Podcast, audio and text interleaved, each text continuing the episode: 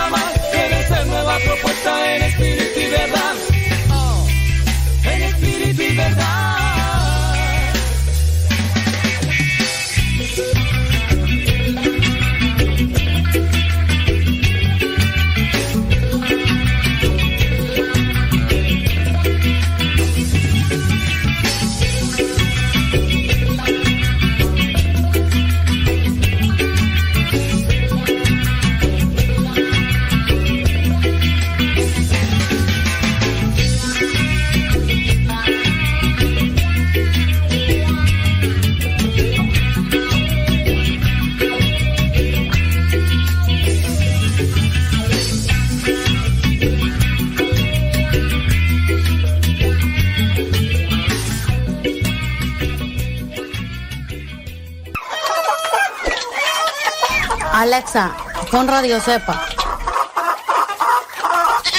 Esta es Radio Cepa, la radio de los misioneros servidores de la palabra.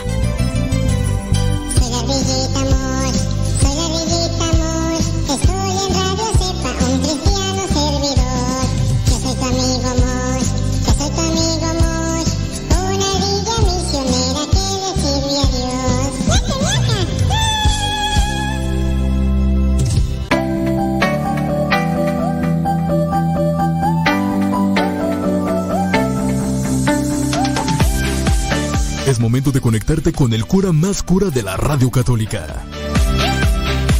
Conoce, diviértete, medita y reflexiona con Modesto Lula al aire. Modesto, Lula al aire. Alexa, pon música de los misioneros servidores de la palabra. Esta es la música de los misioneros servidores de la palabra en Spotify. Justo cuando estaba vacío y creía que no habitabas en mí. Verbo de Dios, amo y Señor. Con un niño recostado en los brazos de su madre. Como un infante descansando en el calor del dulce hogar. Un santo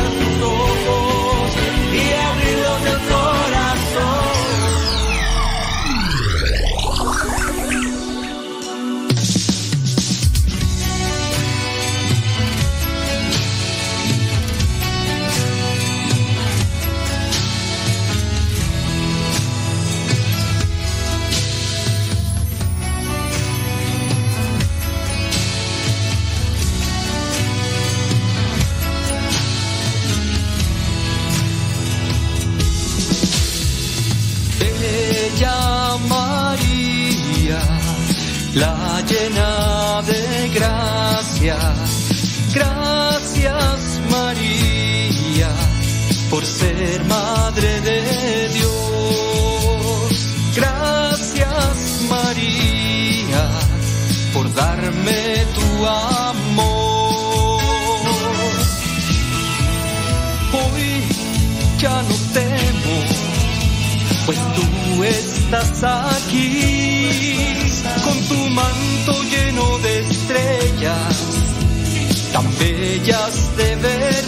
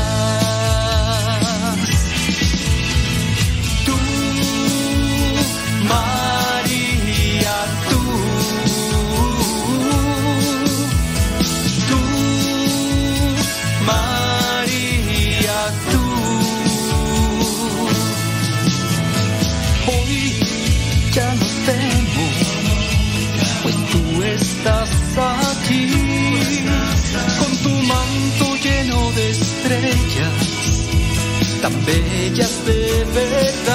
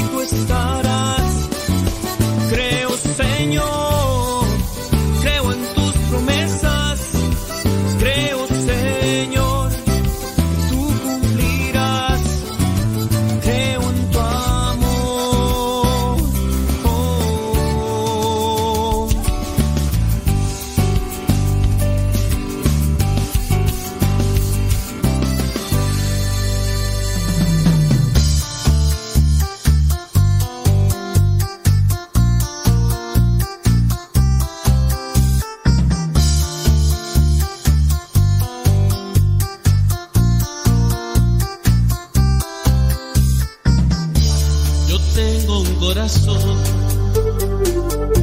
que me da la calma. Yo tengo un corazón que alimenta mi alma.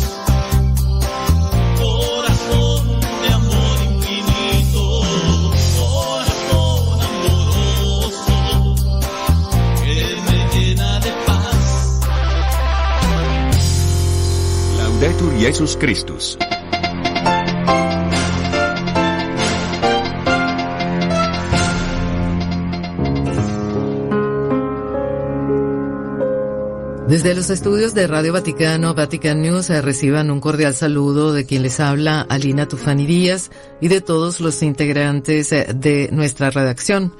Como anunciamos en nuestra primera emisión, este sábado 31 de diciembre de 2022, Benedicto XVI ha vuelto a la casa del Padre a las 9 y 34 de esta mañana en el monasterio Mater Ecclesia en el Vaticano.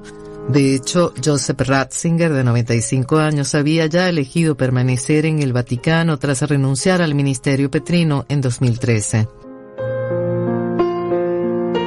Luego del comunicado emitido por la oficina de prensa de la Santa Sede poco después del fallecimiento del Papa Benedicto, su director Matteo Bruni ofreció una breve rueda de prensa con algunos nuevos detalles.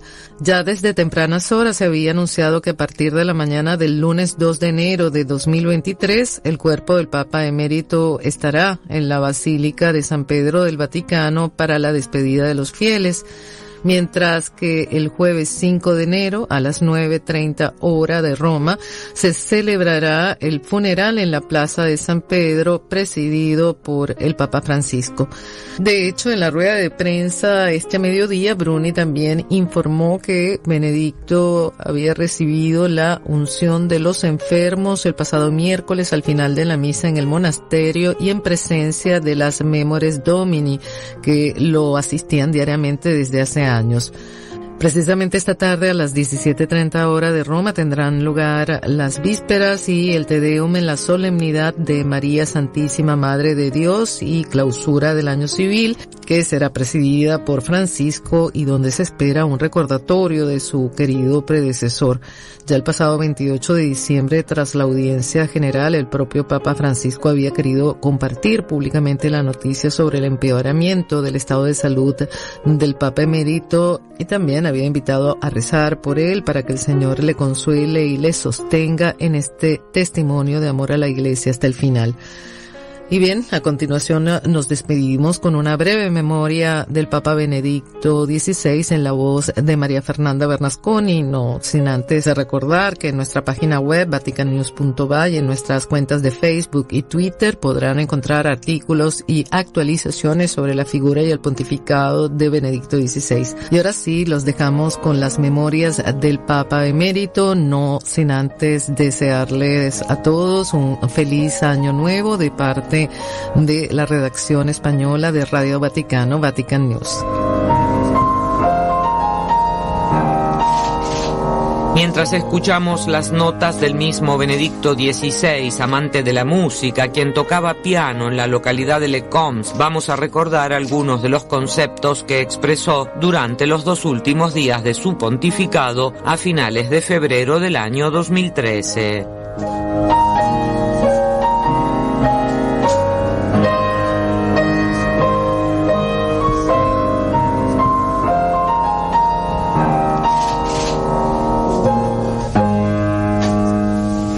Modo de despedida de este gran pastor de la Iglesia Universal, vamos a recordar hoy la crónica del último día de su pontificado. Era el jueves 28 de febrero del año 2013 y el día anterior había celebrado su última audiencia general. En sus palabras el agradecimiento a todos por su simpatía y amistad, junto a su fe, su acompañamiento con la oración, su no bajarse de la cruz y su promesa de incondicional reverencia y obediencia al nuevo pontífice que en pocos días llegaría.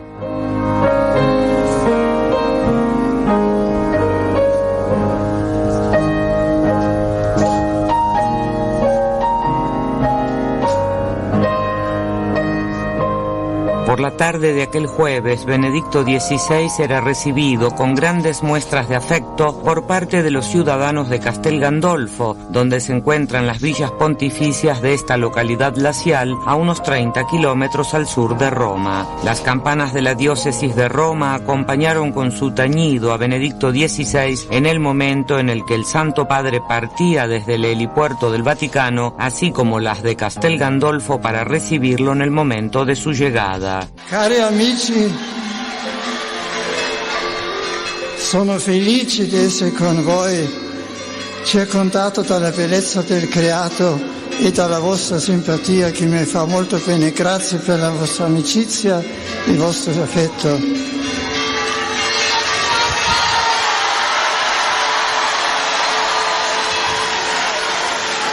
Voi sapete che questo giorno mio è diverso da quelli precedenti.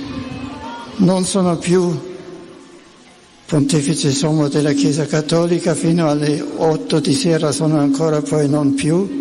Queridos amigos, estoy feliz de estar con ustedes, rodeado por la belleza de la creación y de su simpatía que me complace. Gracias por su amistad y afecto. Ustedes saben que el día de hoy es distinto al de otras veces precedentes. Ya no soy sumo pontífice de la Iglesia. Hasta las ocho aún lo seré. Luego ya no. Sono semplicemente un pellegrino che inizia l'ultima tappa del suo pellegrinaggio in questa terra. Soy simplemente un peregrino que inicia la última etapa de su peregrinación en esta tierra. Ma vorrei ancora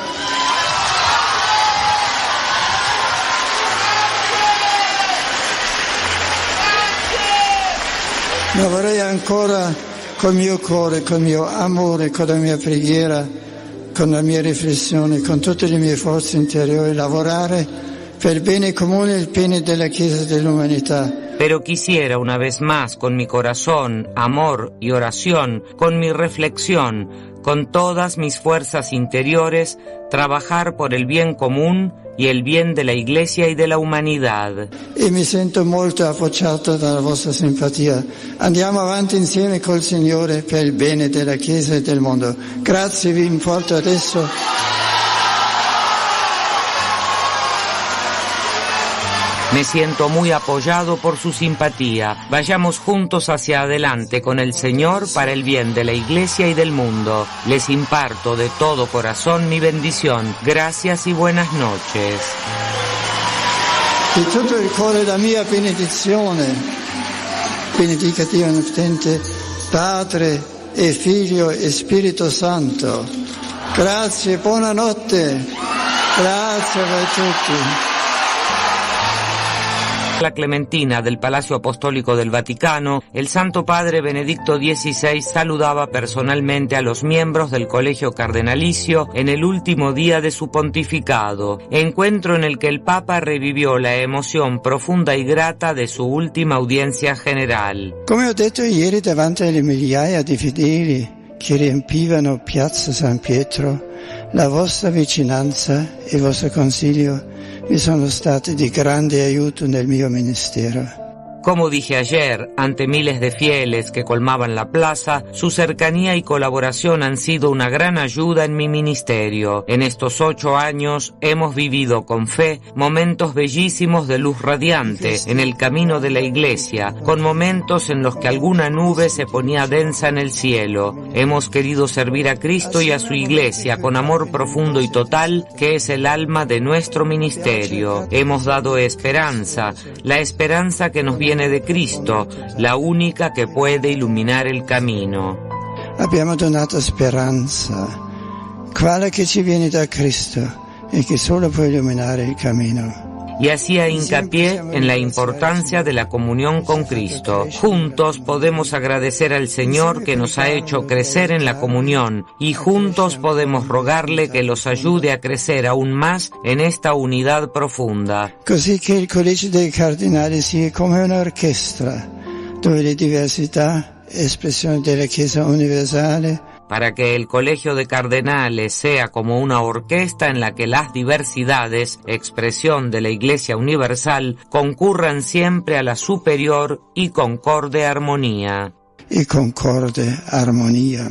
La Chiesa non è un'istituzione escocitata e costruita tavolino ma una realtà vivente. Tras reiterar que la Iglesia no es una institución planeada, sino una realidad viva, essa vive lungo il corso del tempo in divenire. Benedicto XVI destacaba que la Iglesia vive a lo largo del curso del tiempo en un devenir, como todo ser viviente, transformándose y sin embargo, en su naturaleza permanece siempre la misma. Come ogni essere vivente, trasformandosi eppure nella sua natura rimane sempre la stessa. Il suo cuore è Cristo.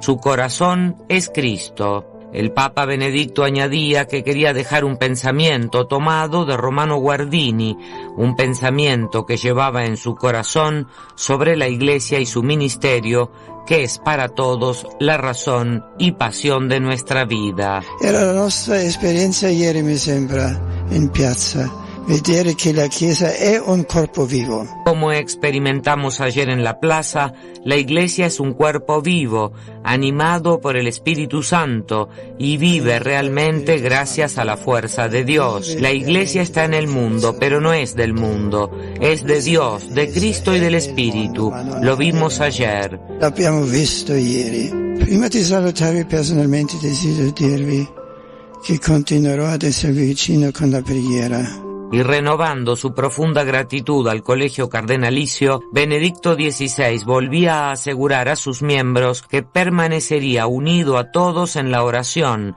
specialmente nei prossimi giorni, affinché siate pienamente docili all'azione dello Spirito Santo nell'elezione del nuovo Papa, che il Signore vi mostri quello che è voluto da Lui. En especial en los días siguientes, para que ellos pudieran ser plenamente dóciles a la acción del Espíritu Santo en la elección del nuevo Papa y para que el Señor les mostrara al que Él quiere, el futuro Papa, al que ya desde aquel momento Benedicto XVI le prometía su incondicional reverencia y obediencia. Prometto la mia incondizionata reverenza ed obbedienza. Per tutto questo con affetto e riconoscenza vi imparto di cuore la benedizione apostolica.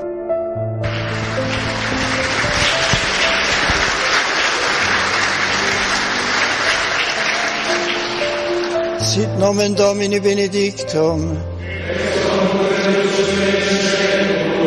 Adiutorium nostrum in nomine Domini.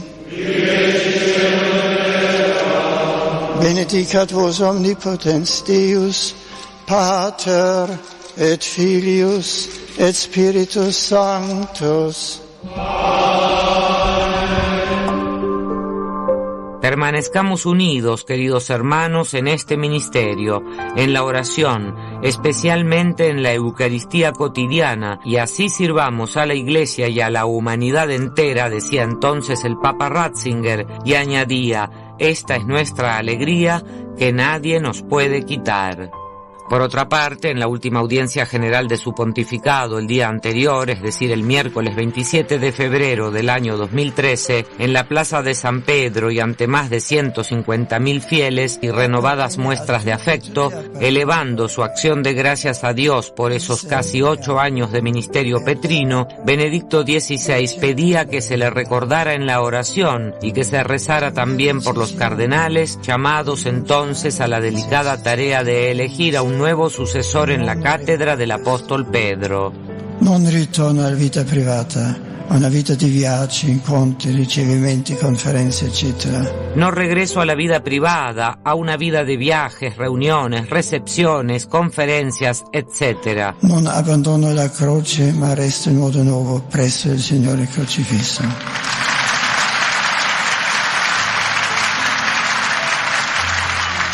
No abandono la cruz, sino que permanezco de forma nueva a los pies del Señor crucificado, destacaba entonces Benedicto XVI, reiterando que amar a la Iglesia significa también tener el valor de tomar decisiones difíciles, sufridas, teniendo siempre por delante el bien de la Iglesia y no de sí mismos. Además es lícito pensar que el corazón del Papa se ensanchaba agradecido para abrazar al mundo entero, recordando que el Señor guía a su Iglesia y que nunca nos abandona.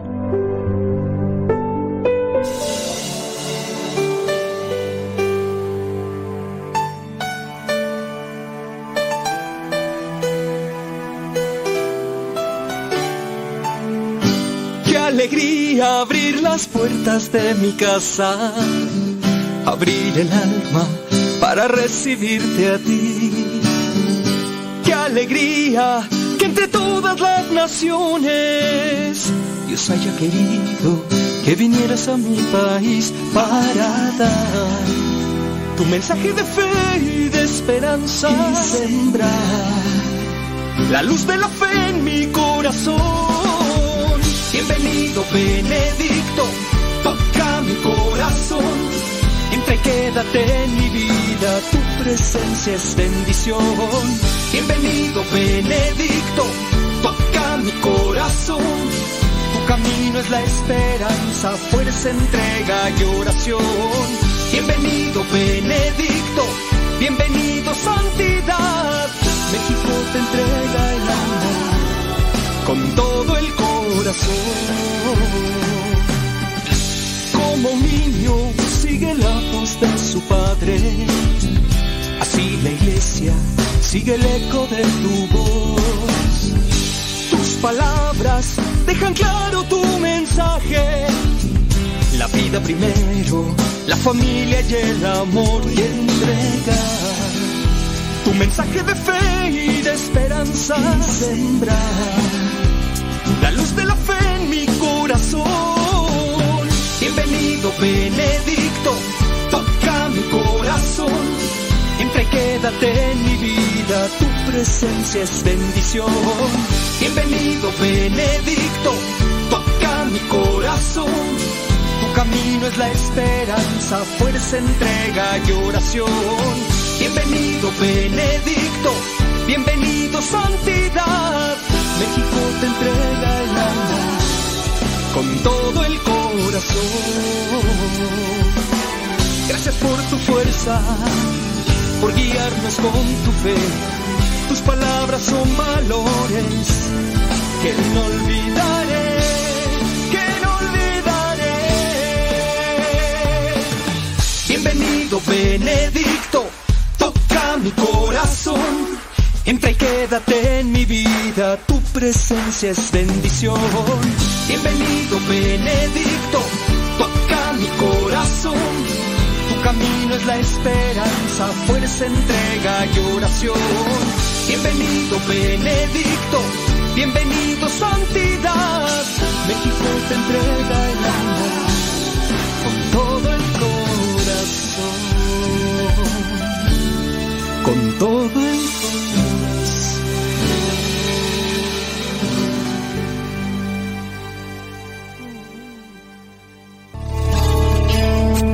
estos momentos vamos a escuchar la palabra de Dios. Dispón tu corazón para que el mensaje llegue hasta lo más profundo de tu ser.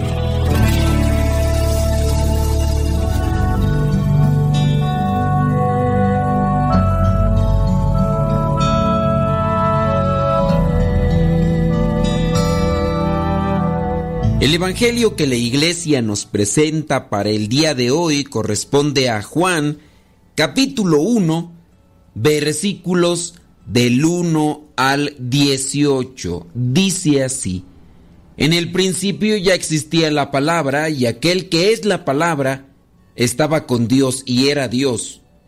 Él estaba en el principio con Dios por medio de Él. Dios hizo todas las cosas. Nada de lo que existe fue hecho sin Él. En Él estaba la vida y la vida era la luz de la humanidad. Esta luz brilla en las tinieblas y las tinieblas no han podido apagarla. Hubo un hombre llamado Juan a quien Dios envió como testigo para que diera testimonio de la luz y para que todos creyeran por lo que él decía. Juan no era la luz, sino uno enviado a dar testimonio de la luz. La luz verdadera que alumbra a toda la humanidad venía a este mundo. Aquel que es la palabra estaba en el mundo y aunque Dios hizo el mundo por medio de él, los que son del mundo no lo reconocieron. Vino a su propio mundo, pero los suyos no lo recibieron. Pero a quienes lo recibieron y creyeron en él, les concedió el privilegio de llegar a ser hijos de Dios. Y son hijos de Dios, no por la naturaleza ni los deseos humanos, sino porque Dios los ha engendrado. Aquel que es la palabra se hizo hombre y vivió entre nosotros, y hemos visto su gloria, la gloria que recibió del Padre, por ser su Hijo único, abundante en amor y verdad. Juan dio testimonio de él, diciendo, Este es aquel a quien yo me refería cuando dije que el que viene después de mí es más importante que yo porque existía antes que yo. De su abundancia todos hemos recibido un don en vez de otro, porque la ley fue dada por medio de Moisés, pero el amor y la verdad se han hecho realidad por medio de Jesucristo. Nadie ha visto jamás a Dios, el Hijo único, que es Dios y que vive en íntima comunión con el Padre, es quien nos lo ha dado a conocer. Palabra de Dios. Te alabamos, Señor.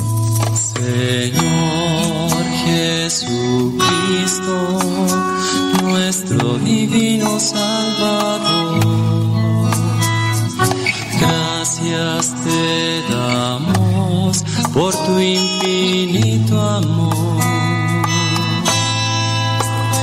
Te escuchamos en la palabra te recibimos y adoramos en la Eucaristía.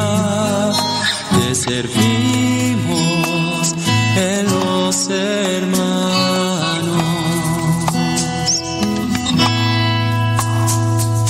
Que seamos misioneros como lo quieres tú.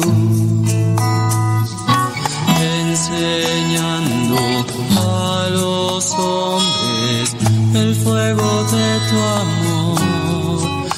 En el Evangelio del día de hoy se nos presenta el origen de Jesús. Ya hemos hablado antes de este mismo pasaje. Ahora voy a tratar de enfocarme en otros aspectos que sin duda también son relevantes. Del versículo 1 al versículo 5, Juan habla sobre el origen de Jesús. Ciertamente Él nos da una visión.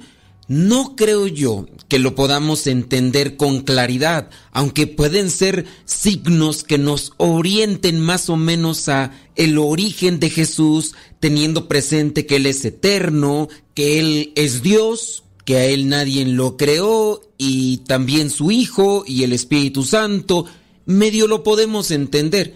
A lo mejor igual también dentro de lo que es Juan, que nos trata de explicar porque Dios así le inspira, igual no tiene una claridad total o completa de Dios y de el mundo de Dios que no es igual a este mundo material. Te platico que hace muchos pero muchos años cuando yo era todavía un niño, escuchaba a mi papá, escuchaba a mis tíos que me hablaban de Estados Unidos de Norteamérica, me hablaban del trabajo, me hablaban de la forma de vida que tenían ellos cuando estaban por allá. Nosotros veíamos películas y más o menos conectábamos lo que nos decían ellos con lo que nosotros mirábamos en las películas.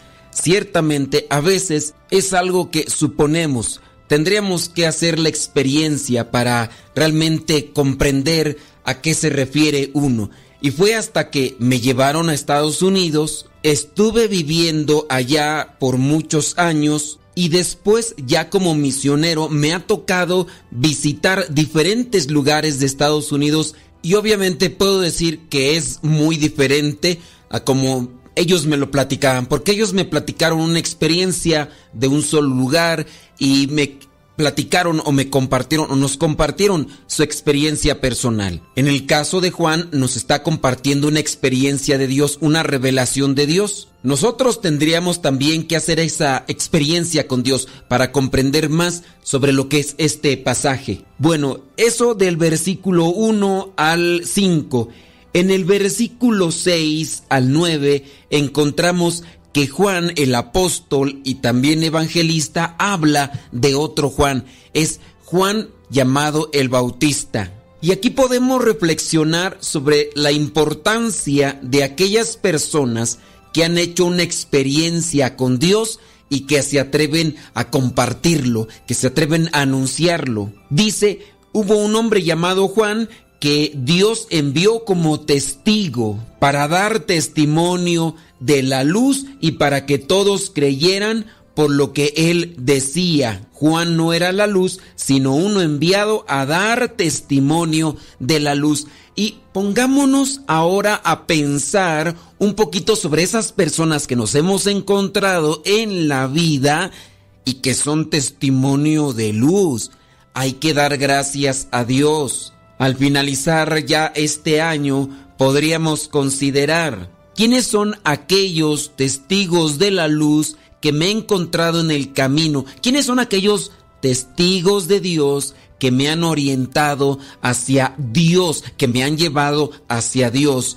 Oremos por ellos, démosle gracias a Dios porque ellos han sido piezas fundamentales para encontrarnos con el Todopoderoso, con el Salvador, con el Mesías, con el que nos da esa paz, con el que nos ha restaurado, con el que nos ha liberado, con el que nos ha confortado en medio de nuestra tribulación. Trae a tu mente a esas personas que te llevaron a Dios. A lo mejor ya han fallecido o a lo mejor en algún momento cuando te mostraron a Dios ellos perseveraban y pudiera ser, pudiera ser que a lo mejor ya no siguieron los caminos de Dios y ahora incluso hasta se encuentran alejados. Pues con mayor razón vamos a pedir por ellos para que Dios les siga iluminando. Ellos nos orientaron, ahora nosotros en lo que podamos hay que ayudarles. No hay que ser malagradecidos, no hay que ser olvidadizos. Ellos en algún momento nos iluminaron. En lo que podamos nosotros, iluminemos sus vidas, no para juzgarles, no, no para criticarles, no para condenarlos. Más bien que con nuestra oración, con algún consejo, si es que estas personas están dispuestas a escuchar, podamos ayudarle, podamos iluminarles también ya casi para finalizar este año, podemos reflexionar cuántas veces he iluminado yo la vida de los demás, cuántas veces he iluminado su existir o soy de los que apagan la felicidad o soy de los que apagan la fe con, mi mal comportamiento, con mis malas palabras, con, con mi chisme, con aquellas cosas que, que, no corresponden al papel cristiano, que no corresponden al papel de hijos de Dios. Imagínate ante esta situación pues que nos rodea, que, que, que es grave, que, que es preocupante. Y todavía nosotros apagando las luces que existen a nuestro alrededor apagando la fe, apagando la esperanza, apagando la confianza, porque somos desleales, porque somos deshonestos, somos injustos, porque en nosotros no hay honestidad. Si ya de por sí la situación es grave, con nuestro comportamiento se hace todavía más grave. Del versículo 10 en adelante, Juan vuelve a hablar de Jesús y dice que aquel que es la palabra estaba en el mundo, el verbo se encarnó, Jesús. Y aunque Dios hizo el mundo, por medio de él, los que son del mundo no lo reconocieron. Vino a su propio mundo, pero los suyos no lo recibieron. Y ahí podemos también estar nosotros. Dios nos ha creado, Dios ha creado nuestro corazón, Dios ha creado nuestras vidas y a veces nosotros no le aceptamos, lo rechazamos, no le damos ese espacio en nuestras vidas. Y eso que Él fue el que nos creó, esas situaciones se dan en la realidad.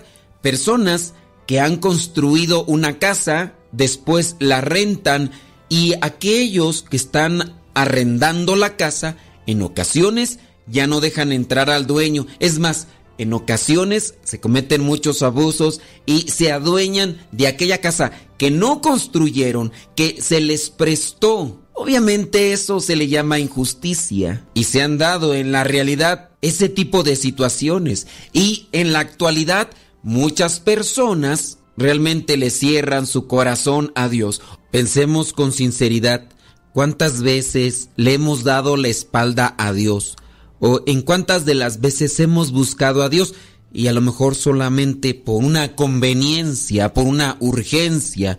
Y de eso también debemos de reflexionar. Dice en el versículo 16, de su abundancia todos hemos recibido un don en vez de otro.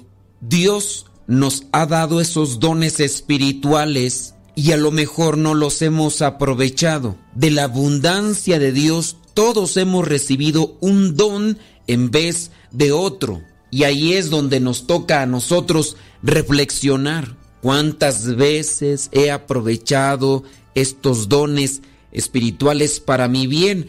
O a lo mejor también igual tengo que pedirle perdón a Él porque las cosas que me ha dado no las he usado, están ahí, abandonadas, obsoletas, porque no he sido previsor, porque no he sido atento y Dios me lo ha dado para que yo sea feliz e incluso para poder ayudar a los demás. Casi al finalizar este año podemos pensar en esta lectura y también pensar en las cosas que Dios nos ha dado, las cosas que hemos hecho, las cosas que no hemos hecho, pedirle perdón. Y si es que ustedes acostumbran o acostumbramos a hacer propósitos de inicio de año, que también estén esos propósitos espirituales que nos acerquen más a Él y que de esa manera nosotros también podamos ayudar a los demás, que seamos lámparas en el camino como lo era Juan el Bautista. Soy el Padre Modesto Lule de los misioneros servidores de la palabra.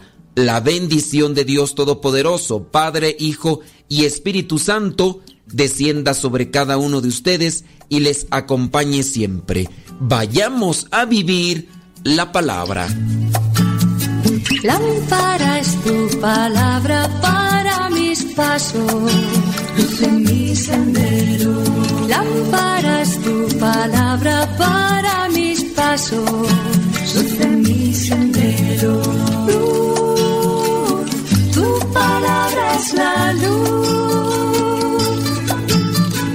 Luz, tu palabra es la luz. Yo guardaré tus justos mandamientos. Señor, dame vida según tu promesa.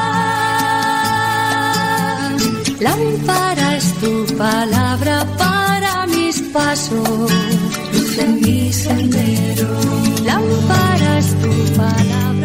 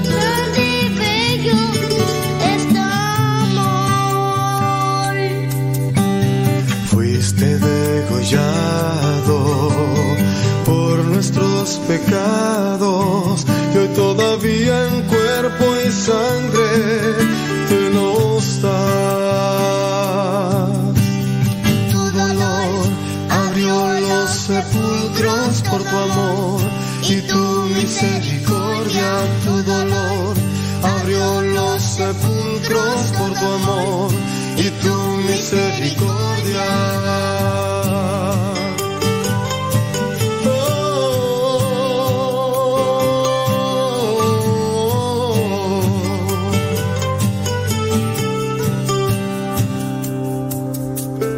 En el vientre santo, donde te encarnaste, dejaste toda tu eterna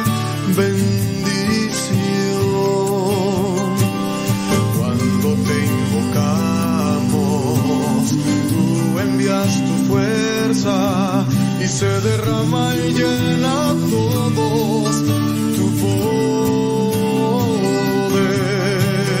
Tu dolor abrió los sepulcros por tu amor y tu misericordia, tu dolor abrió los sepulcros por tu amor y tu misericordia, tu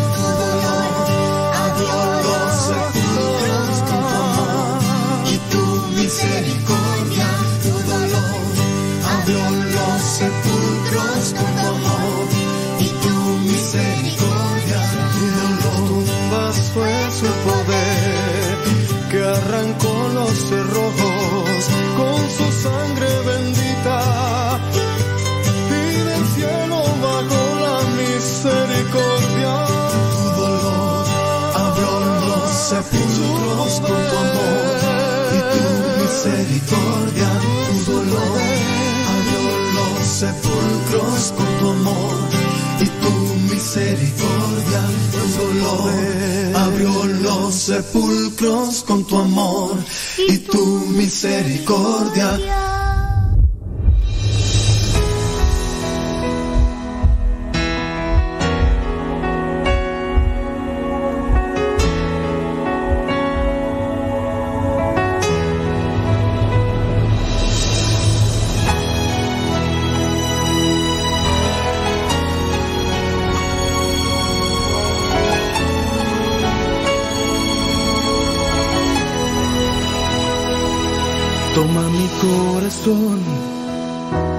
Hazlo de nuevo,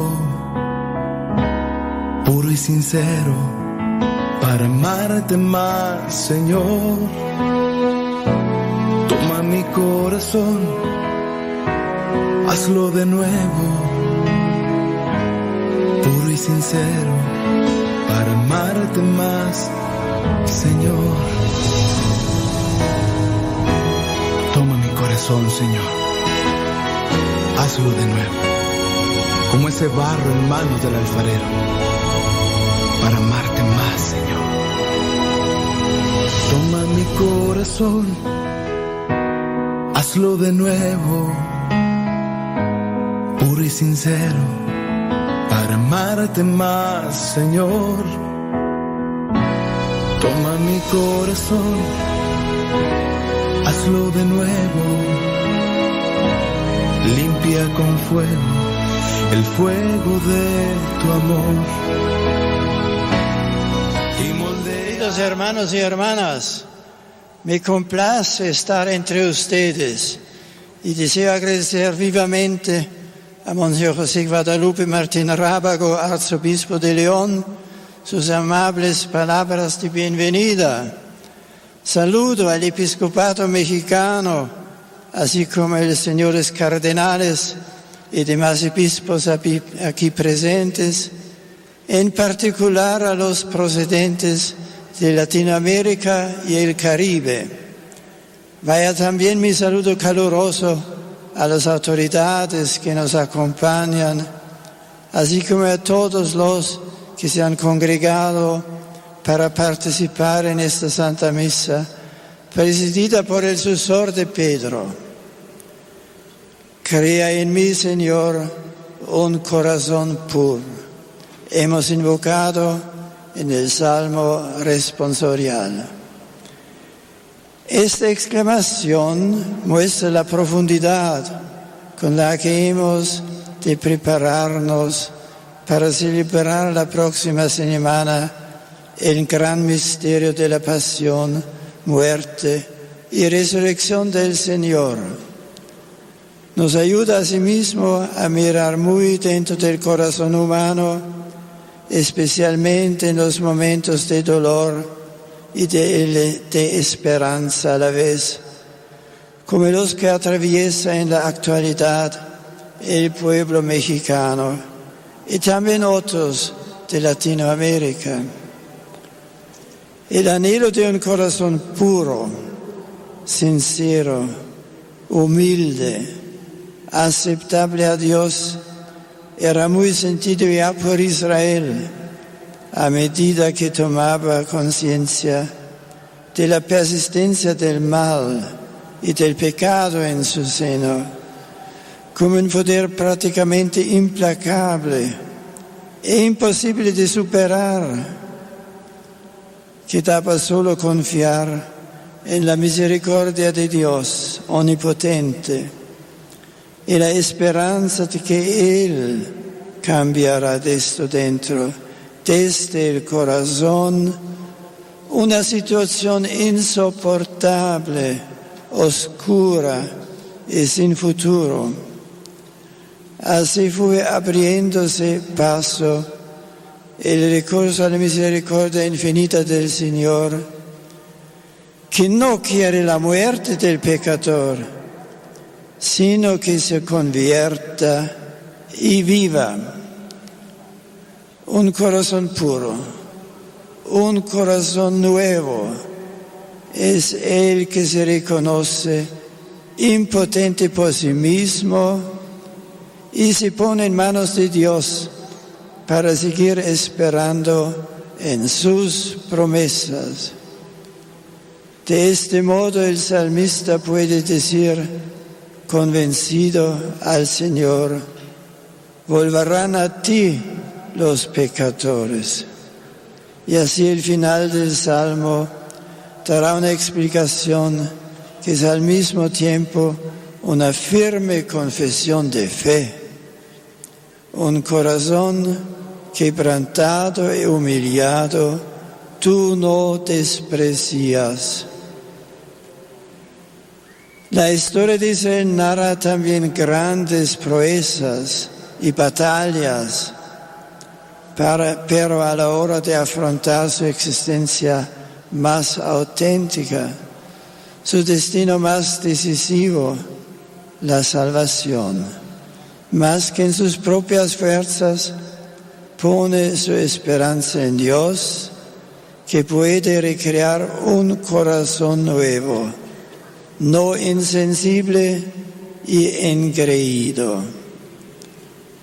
Esto nos puede recordar hoy a cada uno de nosotros y a nuestros pueblos que cuando se trata de la vida personal y comunitaria en su dimensión más profunda, no bastarán las estrategias, estrategias humanas para salvarnos.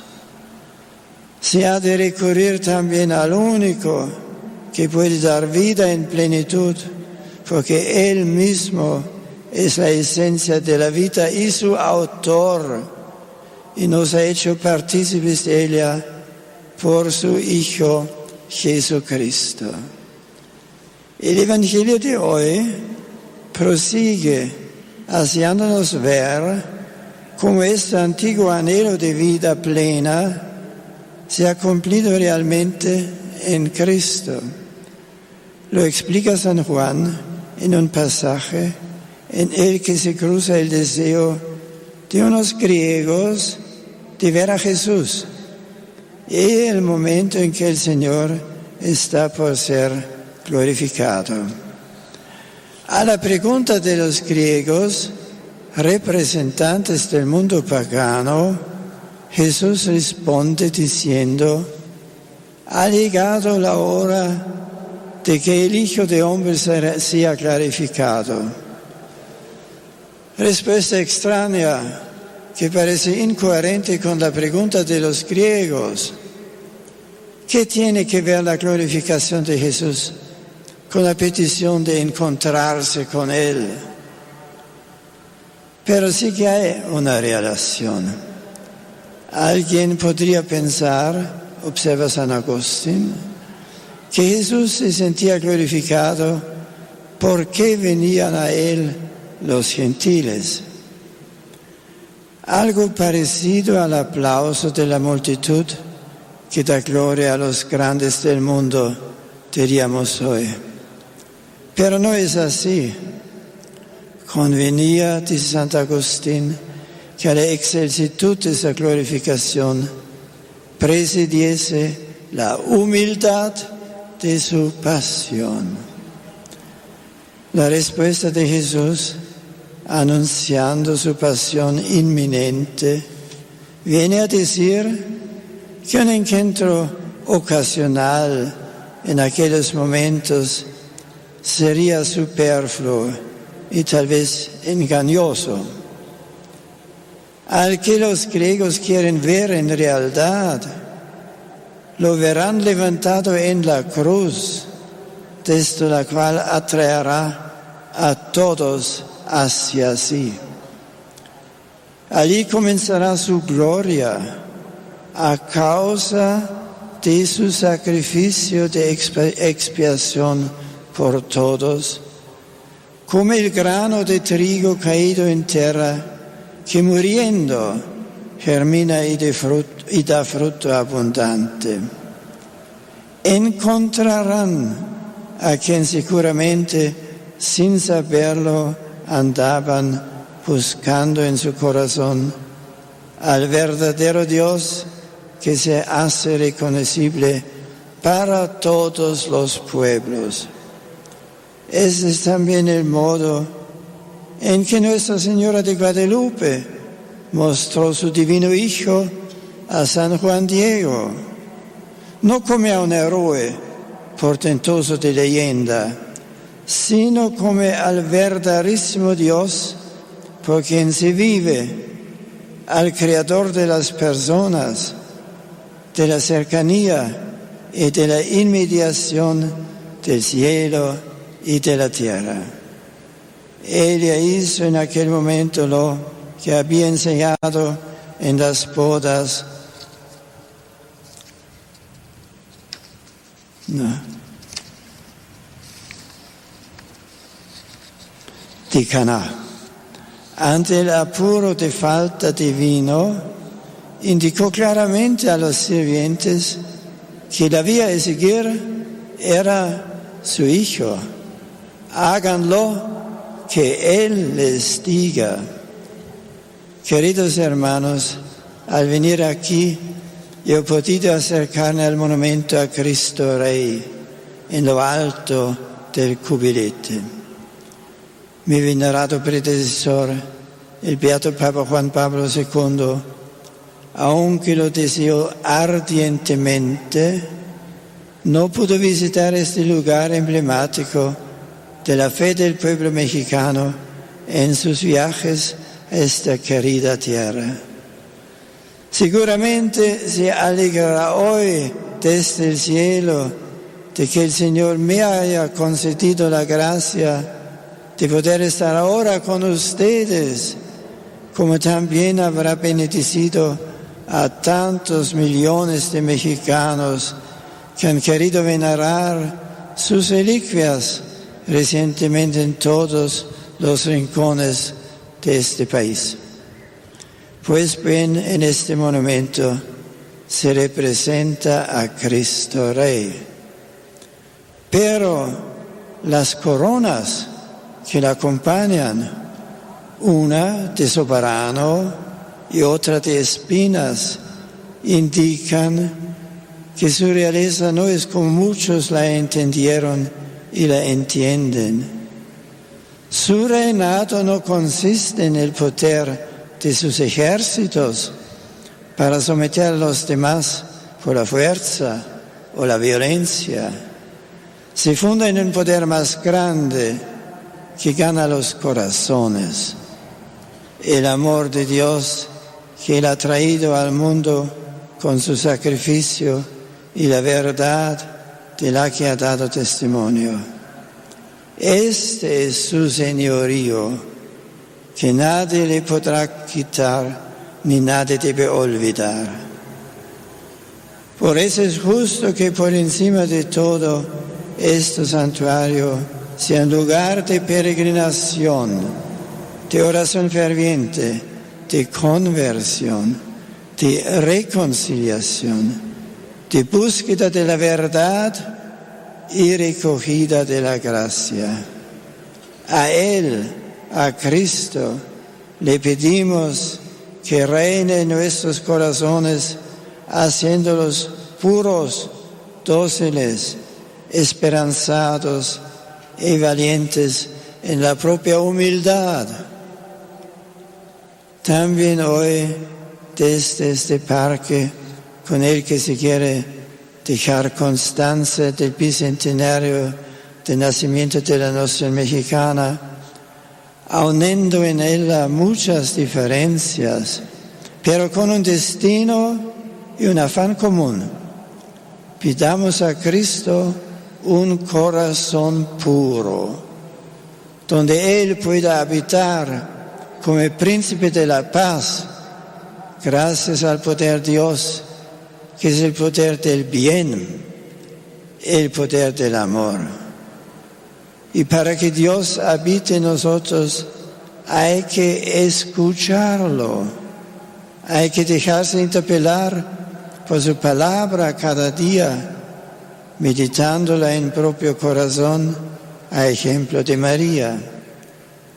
Así crece nuestra amistad personal con Él, se aprende lo que espera de nosotros y se recibe aliento para darlo a conocer a los demás.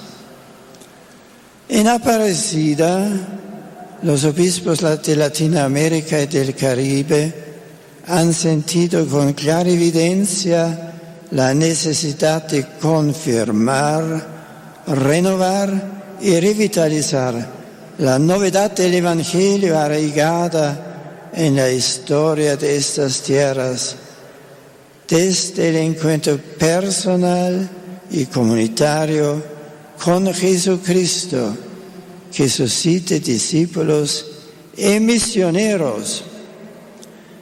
La misión continental que ahora se está llevando a cabo, diócesis por diócesis en este continente, tiene precisamente el cometido de hacer llegar esta convicción a todos los cristianos y comunidades eclesiales para que resistan a la tentación de una fe superficial y rutinaria, a veces fragmentaria e incoherente. También aquí se ha de superar el cansancio de la fe y recuperar la alegría de ser cristianos, de estar sostenidos por la felicidad interior de conocer a Cristo y de pertenecer a su iglesia. De esta alegría nacen también las energías para servir a Cristo en las situaciones agobiantes de sufrimiento humano, para ponerse a su disposición sin replegarse en el propio bienestar. Lo vemos muy bien en los santos, que se entregaron de lleno a la causa del Evangelio con entusiasmo y con gozo, sin reparar en sacrificios, incluso él de la propia vida. Su corazón era una apuesta incondicional por Cristo, de quien habían aprendido lo que significa verdaderamente amar hasta el final.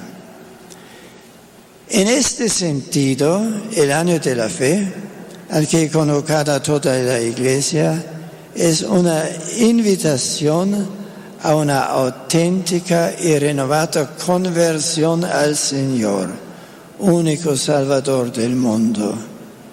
La fe, en efecto, crece cuando se vive como experiencia de un amor que se recibe y se comunica como experiencia de gracia y gozo.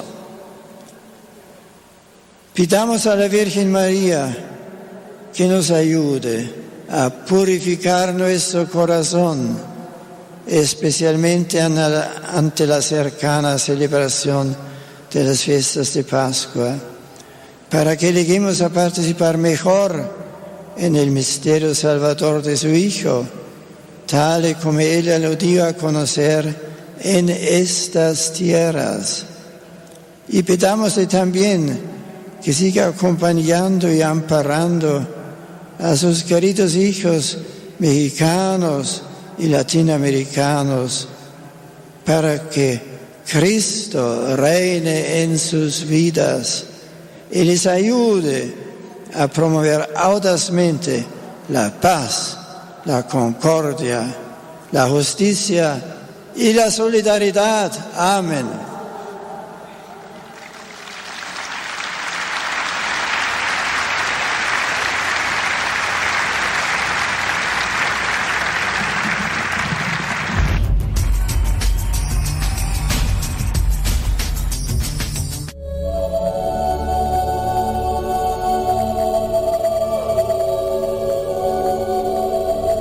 Adiós a Benedicto XVI, humilde trabajador de la Viña del Señor. El Papa emérito de 95 años falleció hoy a las 9 y 34 de la mañana en el Monasterio Mater Ecclesia del Vaticano.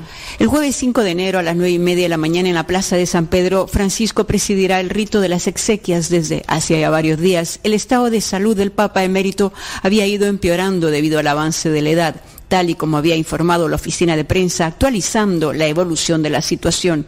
Esta mañana el director de la sala de prensa vaticana informó que Benedicto recibió la unción de los enfermos el pasado miércoles al final de la misa en el monasterio y en presencia de las Memories Domini que lo asistían diariamente desde hace años. Antes de su muerte, el Papa emérito pidió que todo estuviera marcado por la sencillez, una cualidad con la que él vivió. Desde el lunes, sus restos mortales estarán en la Basílica Vaticana para el último saludo con los fieles.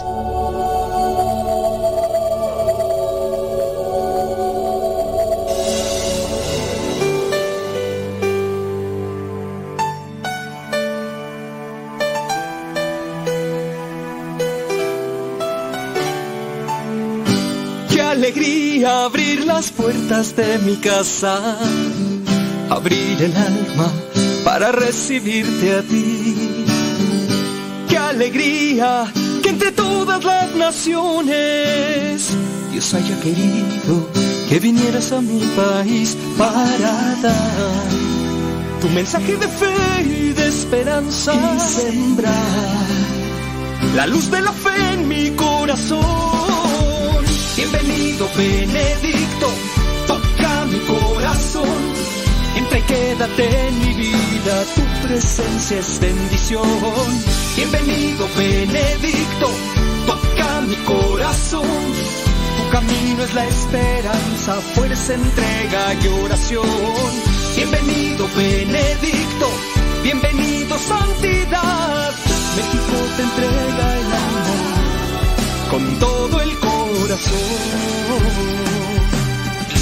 Como niño sigue la voz de su padre. Así la iglesia sigue el eco de tu voz. Tus palabras dejan claro tu mensaje. La vida primero, la familia y el amor y entrega. Tu mensaje de fe y de esperanza sembrar la luz de la fe en mi corazón Bienvenido Benedicto, toca mi corazón. Y quédate en mi vida, tu presencia es bendición. Bienvenido Benedicto, toca mi corazón. Tu camino es la esperanza, fuerza, entrega y oración. Bienvenido Benedicto, bienvenido santidad. México te entrega el amor con todo el corazón. Gracias por tu fuerza, por guiarnos con tu fe. Tus palabras son valores que no olvidaré, que no olvidaré. Bienvenido Benedicto, toca mi corazón. Entra y quédate en mi vida, tu presencia es bendición. Bienvenido Benedicto, toca mi corazón. Tu camino es la esperanza, fuerza, entrega y oración.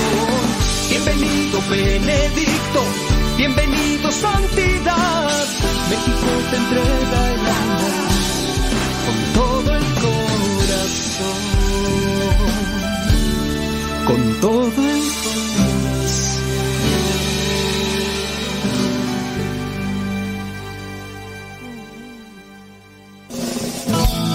Hace tiempo sucedió este encuentro que me has dado Dios.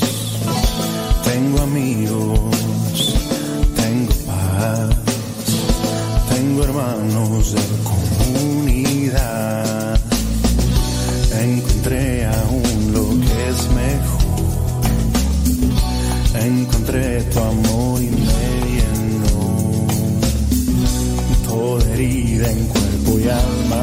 alma pudiste sanar. Tu espíritu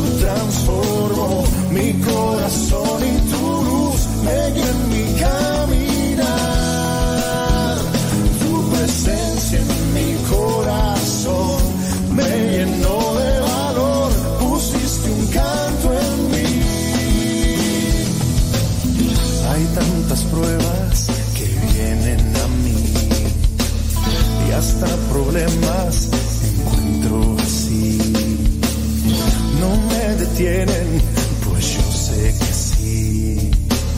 Tú estás conmigo, quien contra mí. Encontré aún lo que es mejor. Encontré tu amor y me llenó. Toda herida en cuerpo y alma pudiste sanar.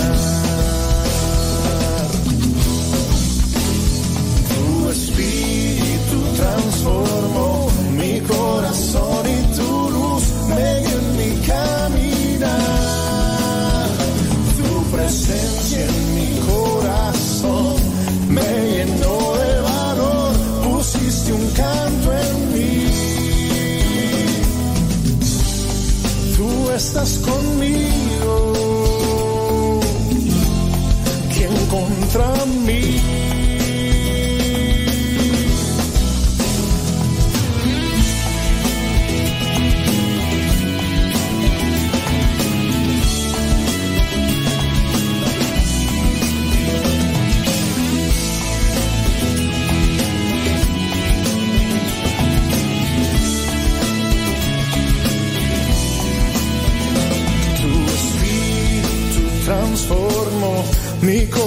corazón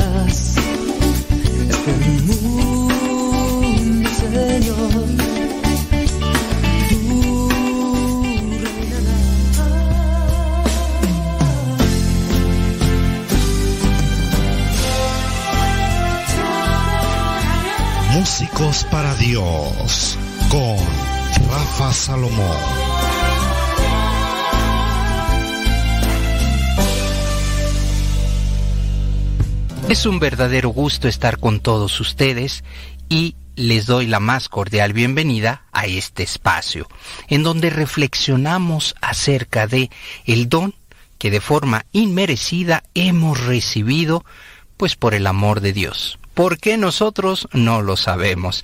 Sin embargo, pues nos tocó y ¿qué hemos hecho? ¿Hacia dónde vamos? Ante estas preguntas es importante darnos cuenta que como músicos tenemos una gran responsabilidad por medio del talento, por medio de la música, por medio de nuestros instrumentos, tenemos que evangelizar. Pero también esto nos lleva a reconocer que en algún momento tendremos dificultades. ¿Cómo nos comportamos los músicos para Dios cuando hay dificultades? Pues debemos comportarnos de la misma manera que cuando hay problemas en nuestra vida. Mirar al cielo, decirle, Señor, en tus manos dejo pues este problema. Probablemente se trata de alguna relación con algún otro músico, tal vez eh, problemas, problemas con la parroquia, eh, con el sacerdote, de tal manera que si nosotros buscamos la humildad y la sencillez, podremos enfrentar estas, estos problemas y aprender de ellos. Los músicos también no estamos exentos de tener problemas con esta comunidad en la que nos encontramos. También tenemos nuestros, nuestras diferencias, nuestras maneras de pensar. Pero aquí lo más importante es que nuestra fe tiene que hablar. Nuestra humildad tiene que hablar por nosotros. Las dificultades y diferencias siempre las vamos a tener en cualquier momento de nuestra vida, pero también es importante darnos cuenta que como servidores tendremos estos conflictos. Y en muchas ocasiones llegan a escalar estos problemas en, en algo mucho más grande. He conocido a una gran cantidad de ministerios que terminan su labor precisamente por estas diferencias en la iglesia. Y terminan su labor y la continúan en otro lado. Probablemente es importante y en otro espacio vamos a hablar acerca del servicio, este servicio que es tan hermoso, pero que también debemos comprender que servir es un acto de fe, un acto de amor, un acto al prójimo. Y también comprender que el servicio tiene un momento pues para que evolucionemos, para que cambiemos. Entonces, muchos de estos ministerios que conozco comenzaron en una parroquia y ahora al cabo del tiempo pues ya no están en esa parroquia, van cambiando por diferentes situaciones, pero cuando tenemos problemas, es ahí el momento en el que debemos enfrentar, pues que con nuestras fuerzas no lo podemos lograr, que necesitamos del amor de Dios y que en este periodo de crisis, que si es que lo estás atravesando, músico para Dios, en este momento de crisis, confíes, confíes en el amor que Él tiene para ti, en las soluciones que tiene para ti y para mí, y que este don, pues debe ser para darle gloria. Y Él lo, lo va a llevar a un lugar que ni tú ni yo podríamos imaginar la solución. Él la tiene y Él nos la va a dar, pero necesitamos ponernos en manos de Dios. ¿Estamos dispuestos a ello? ¿De verdad estamos dispuestos a dejar estos momentos de dificultad en sus manos? Porque Muchas veces confiamos más en nuestro talento, confiamos más en nuestras soluciones, confiamos más en nuestro punto de vista. Dejemos a Dios que transforme nuestro ministerio, que lo lleve hacia donde Él lo ha soñado, no hacia donde nosotros lo hemos soñado. Y en estos momentos de dificultad vale la pena, de verdad, aprender. Aprendamos en los momentos de crisis, que es cuando estamos más sensibles ante Dios. Hasta aquí mi comentario en Músicos para Dios.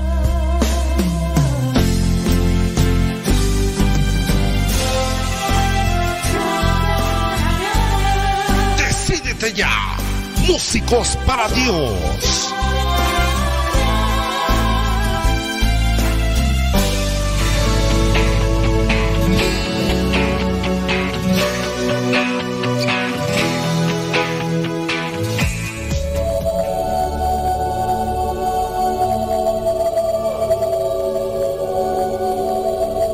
¿Qué tal amigas y amigos? Hoy lamentablemente todos amanecimos con la noticia triste del fallecimiento del Papa emérito Benedicto XVI. Por una parte tristeza porque siempre que fallece un ser querido el corazón se llena de dolor, pero por otra parte la fe cristiana nos hace entender, nos hace creer que Él ha sido ya recibido en la presencia de Dios Padre, en donde podrá participar de su eternidad. Esto llama la atención por una parte porque desde hace 17 años no teníamos la noticia de un pontífice, y si bien Benedicto ya era emérito, de alguna manera se trata de un pontífice. Por lo que esto hace que muchas personas traten de recordar, las personas mayores, cómo fueron los funerales del Papa Juan Pablo II y otros que son los más jóvenes se pregunten, nunca he acudido, sea presencialmente o sea a través de los medios, al funeral de un pontífice. ¿Cómo se realizan? Bueno, a propósito de esto, habrá que tener en cuenta, no es lo mismo ser un pontífice en funciones que un pontífice emérito. Cuando muere un pontífice en funciones, la iglesia se queda sin papa. Por lo tanto, lo que se tiene que hacer es convocar a un cónclave para elegir a un nuevo papa. Pero antes de esto, se tiene que cerciorar que el Papa ha fallecido, por lo tanto acude realmente un médico, cerciora que el Papa ha muerto, se hace un protocolo muy curioso, se golpea se, sencillamente, no fuertemente, la cabeza del Papa para decir está muerto, se rompe el anillo del pescador con el que se sellan sus documentos para que no haya ningún documento que se selle como si fuera suyo después de su muerte, se sellan las habitaciones papales y muchas cosas más. En este caso no, porque fallece Benedicto XVI, pero tenemos un pontífice en funciones, que es el Papa Francisco. Por lo tanto, no habrá ni cónclave, ni se tendrá que cerciorar de la muerte del Papa a través de lo que les he dicho, y muchas cosas más. Ciertamente tendrá que hacerse funerales en el Vaticano, como eh, se hacen cuando se trata de un personaje muy importante. Seguramente serán en la Plaza de San Pedro ante la multitud de personas que acudan, aunque tenemos que estar al pendiente de lo que se diga oficialmente por parte del Vaticano. Parece que estos funerales serán a partir del próximo lunes, es decir, se terminará este año que está a punto de terminar y el próximo lunes serían estos funerales a los que seguramente asistirán también algunos jefes de Estado por la relación que tuvieron con el Papa Benedicto, sobre todo cuando eh, fueron visitados en sus naciones por este sumo pontífice. El Papa Benedicto llega a gobernar cerca de ocho años, desde el 19 de abril del año 2005, cuando fallece Juan Pablo II, hasta el año 2013, que es cuando presenta su renuncia. Es el sexto papa alemán desde el papa Víctor II. Es decir, que no había habido un papa desde el año 1055. A este papa lo vamos a recordar quizás por dos cosas que surgieron mucho en los periódicos, en las noticias, que no tienen tanto que ver con sus viajes, con sus encíclicas, sino por cuestiones que llamaron la atención. La primera, el limbo. ¿Se acuerdan? Mucha gente pensaba que esto del limbo era una doctrina oficial, un dogma de la iglesia. ¿A qué se le llamaba el limbo? Bueno, doña Cuquita le decía a doña Chencha, fíjense que cuando los niños se mueren, eh, los no bautizados no se van al cielo ni tampoco se van al infierno. No se van al cielo porque no estaban bautizados, no se van al infierno porque pues no fueron malos. Y esto era un pensamiento popular. Y el Papa Benedicto, al escuchar estos comentarios yo utilizo estas palabras, estos nombres de dos personas, pero a nivel general en todo el mundo, el Papa dice, vamos aclarando. Esto sería una indefinición. Dios no puede permitir que una persona quede en un estado de indefinición, sino que Dios cuando fallece un niño le tendrá que dar la oportunidad de que él decida si quiere estar con Dios o sin Dios. Por lo tanto, la persona no puede quedarse indefinidamente en lo que se llamaba limbo, sino que seguramente se encontrará con la presencia de Dios al elegir estar con Él. Por lo tanto, en algunos titulares decían, el Papa desaparece el limbo. Otro punto que llamó la atención de Benedicto XVI fue que en alguna ocasión, cerca de las Navidades, decía que eh, no había existido una mula y un buey en el momento del nacimiento de Jesucristo. Y mucha gente también, oiga, Papa Benedicto, que usted nunca ha visto un nacimiento. En todos los nacimientos ponemos a la Virgen, a San José, al niño, al ángel, y por supuesto que tienen que estar estos dos animalitos. ¿Por qué inventa usted que no estuvieron? Pero después de esto, que ocasionó también grandes titulares, la gente empezó a buscar en el Evangelio y dijo, ah caray, de verdad, no aparece en ninguna parte del Evangelio que haya estado un animalito llamado mula o buey. Y entonces, gracias a este comentario del Papa, la gente empezó a buscar el por qué. Y la razón fue muy interesante porque desde los tiempos de las catacumbas se representaron a estos dos animalitos. ¿Por qué? Porque el buey es un animal que por cargar un yugo representó al pueblo judío que cargó el yugo de la ley hasta antes de Cristo. Y el segundo animalito, la mula, por ser un animal impuro, es decir, no es un hijo de caballo y yegua, de burro o burra, sino algo mezclado, representa a los paganos, a los no judíos, es decir, a ti y a mí que no somos judíos. ¿Y qué representan estos animalitos? Que el niño que nace vino a salvar a los judíos representados por el buey, y a los no judíos representados por la mula.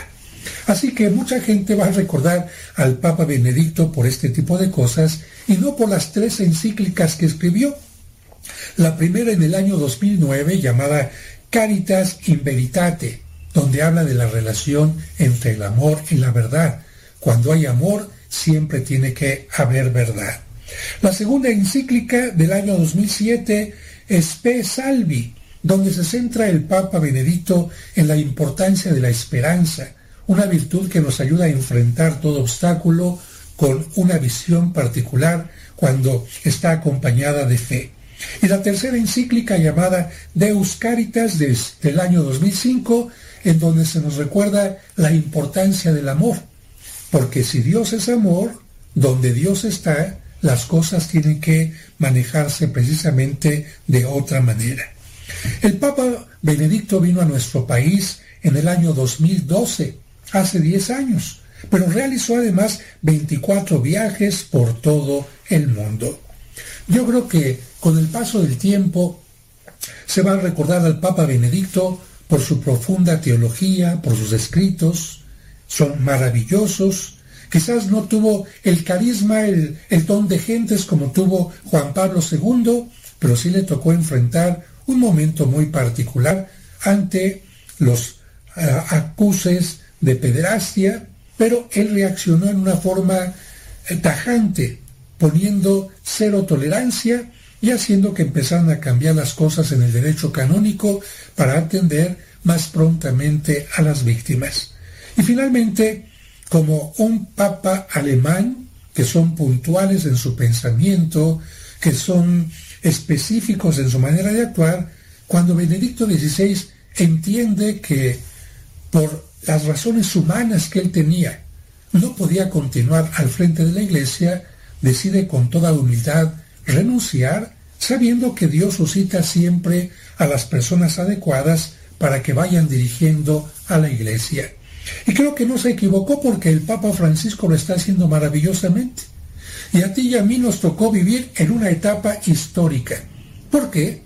porque es la única etapa en la que hemos tenido dos papas al mismo tiempo, un papa en funciones y un papa emérito. La primera vez que nos toca ver que un pontífice sepulta a otro pontífice. La primera vez que nos toca ver que cuando fallece un pontífice, aunque sea emérito, no habrá cónclave ni todos los protocolos que se realizan cuando muere un pontífice en funciones. Demos gracias a Dios por la presencia del Papa Benedicto al frente de la Iglesia, pidamos por su eterno descanso, que el Señor reciba todas sus buenas acciones y que perdone también sus faltas, sus omisiones, sus limitaciones. Benedicto XVI, descansa en paz. Dale, Señor, el descanso eterno y luzca para él la luz perpetua.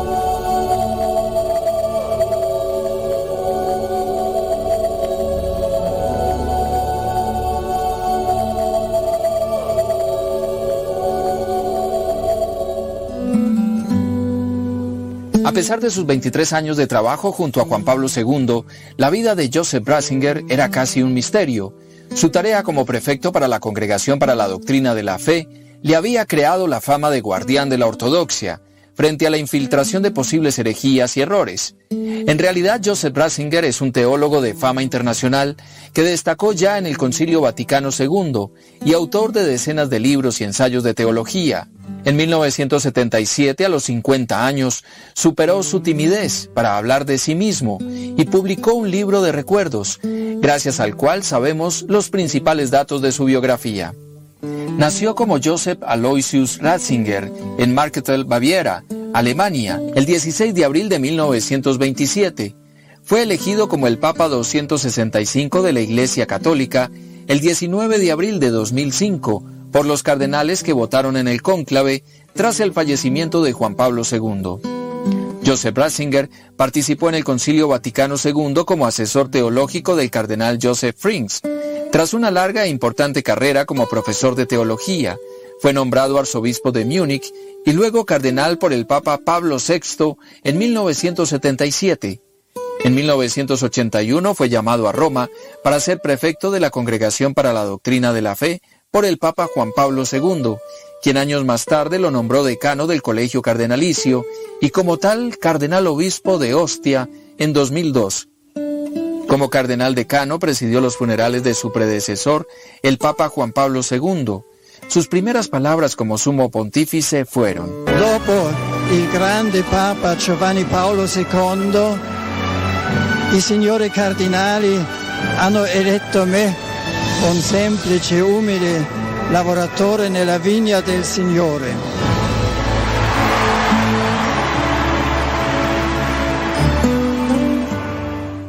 Ratzinger dominaba por lo menos seis idiomas, alemán, italiano, francés, latín, inglés y español.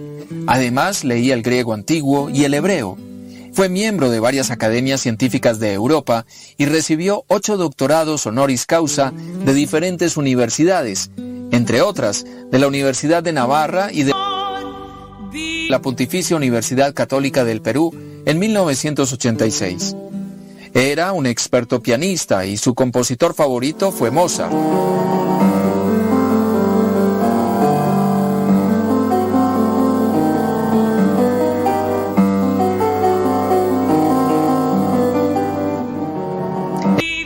En abril de 2005 fue incluido en la lista de las 100 personas más influyentes del mundo por la revista Time. El último papa llamado Benedicto fue Benedicto XV, quien ostentó el cargo de 1914 a 1922, coincidiendo sus primeros años de pontífice con la Primera Guerra Mundial. Sus antepasados eran agricultores de la Baja Baviera. Joseph, el tercero de los hermanos Ratzinger, nació un sábado santo y fue bautizado al día siguiente, domingo de Pascua, con el agua recién bendecida durante la vigilia. Una coincidencia que se quedó grabada en su alma.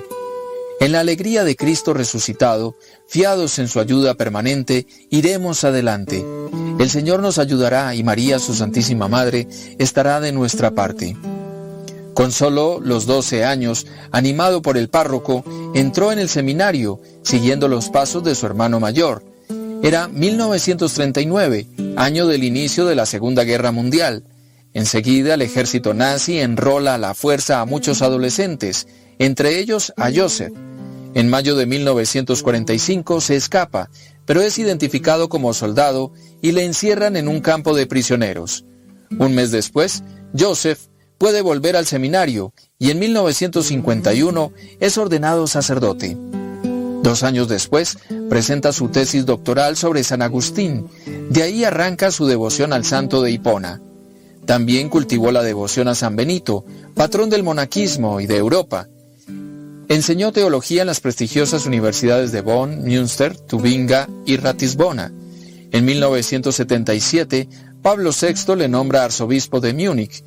Estando allí, participa en los cónclaves que eligieron a Juan Pablo I y Juan Pablo II, y abandona Múnich tras solo cuatro años en la capital bávara. En el terreno moral insistió en que el cristianismo no es un moralismo. La fe cristiana no tiene nada que ver con la religiosidad que busca la recompensa, que se ciñe a un legalismo ético para ganarse supuestamente un derecho a la salvación.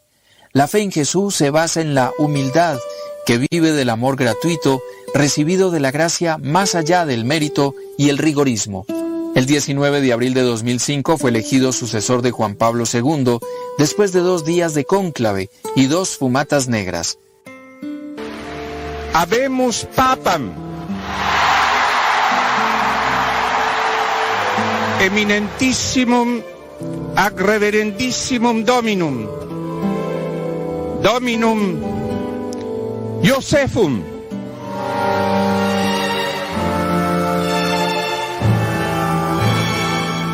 Sancte Romane Ecclesiae Cardinale Ratzinger.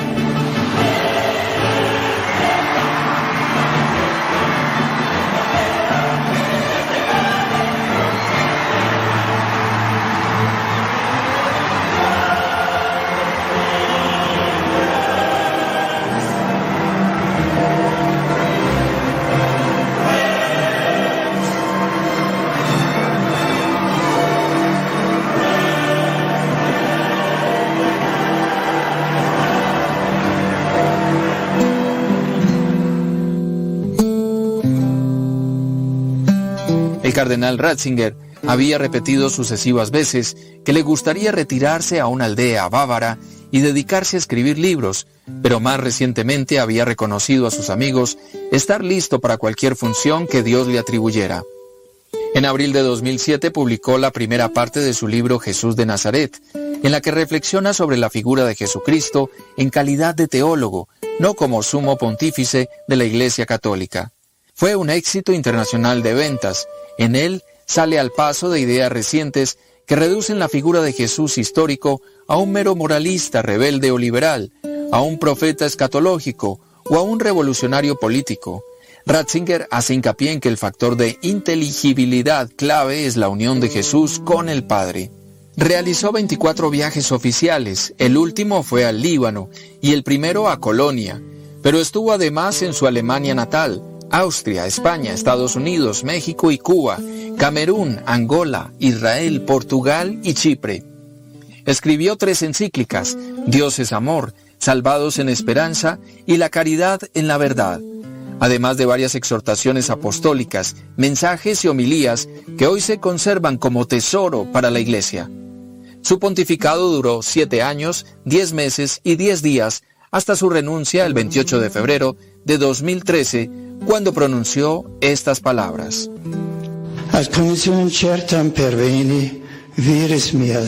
In gravescente etate, non iam aptas esset munus Petrinum eque administrandum. Bene consciusum hoc munus secundum suam essentiam spiritualem non solum accendo et loquendo exequi debere, sed nominus patiendo et orando. Atamen, in mundo nostri temporis, rapidis mutationibus subjecto, et questionibus mani ponderis per vita fide perturbato, ad navem sancti pete gubernandam, et ad annunciandum evangelium etiam, vigor quidam corporis et anime necessarius ist, qui ultimis mensibus in me modo tale minuitur, ut incapacitatem iam administerium commissum bene administrandum an Iosre debiam qua propter bene consius pondes huius actus plena libertate declaro, me ministerio episcopi Rome, successore Sancti Petri, mi per cardinalium, dium divicissima aprilis bis millesimo quinto commissum, renunciare ita da die vicesimo octavo febbraio bis millesimo tredicesimo, hora vicesima, sedes Rome, sedes Sancti Petri vacet, et conclaveat etiendum novum sum pontificem episcopus competit convocandum esse. Frates carissimi, ex toto cordi, gratis a vobis, pro mine amore et labore, quomicum pondus ministeri mei portastis, et veniam Peter pro omnibus defectibus meis. Nunc autem sanctam de ecclesiam, cure sumius pastoris, Dominos Iesu Christi confidimus, sanctam Deus Mater Mariam imploramus, ut patibus cardinalibus, in elicendo novus homo pontifice, materna sua bonitate assistat. Quod ad me attenet etiam futuro, vita orazione dedicata, sancte Ecclesia Dei, toto ex corde servire veli.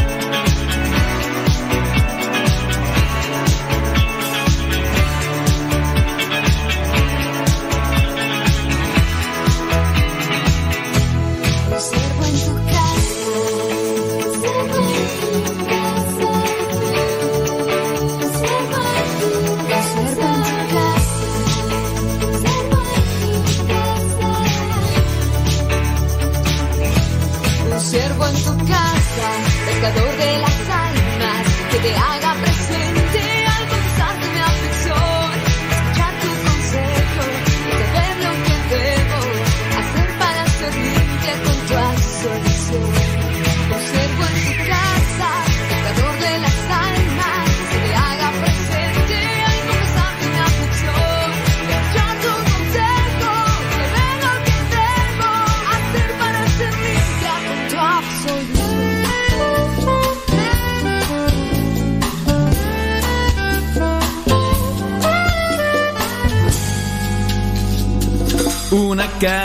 de mi Dios me trae cada amanecer, con promesas ya cumplidas, con proyectos por hacer, con esperanza, con vida intensa, su protección segura y su mirada tan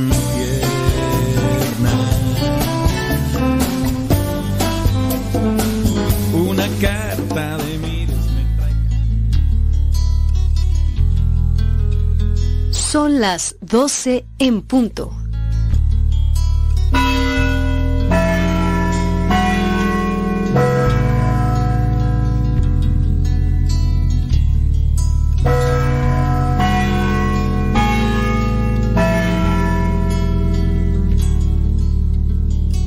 En el nombre del Padre, del Hijo y del Espíritu Santo. Amén. El ángel del Señor anunció a María. Y concibió por obra del Espíritu Santo. Dios te salve María, llena eres de gracia, el Señor es contigo. Bendita eres entre todas las mujeres, y bendito es el fruto de tu vientre Jesús. Santa María, Madre de Dios, ruega por nosotros pecadores, ahora y en la hora de nuestra muerte. Amén. He aquí la esclava del Señor. Hágase en mí según tu palabra. Dios te salve María, llena eres de gracia. El Señor es contigo. Bendita eres entre todas las mujeres, y bendito es el fruto de tu vientre Jesús. Santa María, Madre de Dios, ruega por nosotros pecadores, ahora y en la hora de nuestra muerte. Amén. Y el Verbo se hizo carne y habitó entre nosotros. Dios te salve María, llena eres de gracia, el Señor es contigo, bendita eres entre todas las mujeres, y bendito es el fruto de tu vientre Jesús. Santa María, Madre de Dios, ruega por nosotros pecadores, ahora y en la hora de nuestra muerte. Amén. Ruega por nosotros, Santa Madre de Dios, para que seamos dignos de alcanzar las promesas de nuestro Señor Jesucristo. Amén. Oración. Te suplicamos, Señor, que derrames tu gracia en nuestras almas, para los que por el anuncio del ángel hemos conocido la encarnación de tu Hijo Jesucristo, por su pasión y cruz, seamos llevados a la gloria de su resurrección. Por el mismo Jesucristo nuestro Señor. Amén. En el nombre del Padre, del Hijo y del Espíritu Santo. Amén.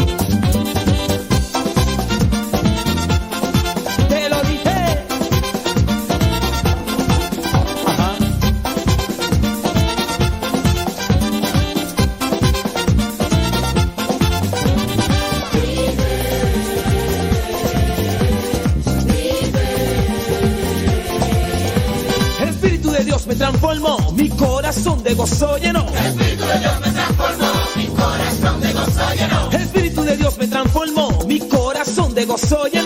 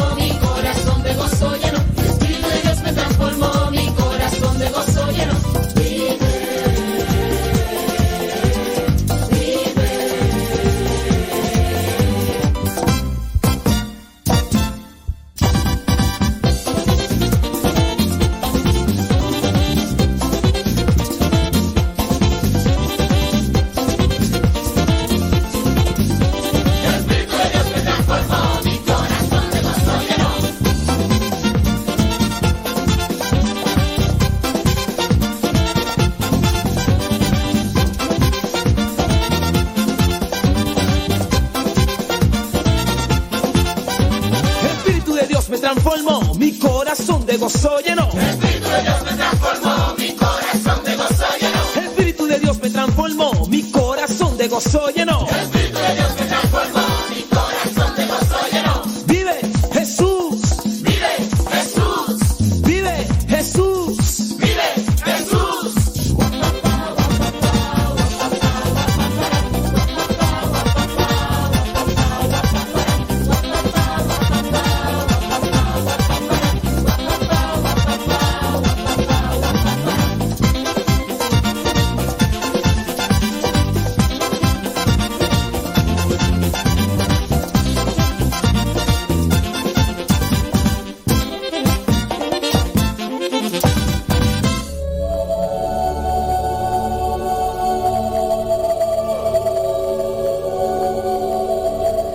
Adiós a Benedicto XVI, humilde trabajador de la viña del Señor. El Papa emérito de 95 años falleció hoy a las 9 y 34 de la mañana en el Monasterio Mater Ecclesia del Vaticano. El jueves 5 de enero a las 9 y media de la mañana en la Plaza de San Pedro, Francisco presidirá el rito de las exequias desde hace ya varios días. El estado de salud del Papa emérito había ido empeorando debido al avance de la edad tal y como había informado la oficina de prensa, actualizando la evolución de la situación. Esta mañana el director de la sala de prensa vaticana informó que Benedicto recibió la unción de los enfermos el pasado miércoles al final de la misa en el monasterio y en presencia de las Memories Domini que lo asistían diariamente desde hace años. Antes de su muerte, el Papa emérito pidió que todo estuviera marcado por la sencillez, una cualidad con la que él vivió. Desde el lunes, sus restos mortales estarán en la Basílica Vaticana para el último saludo con los fieles.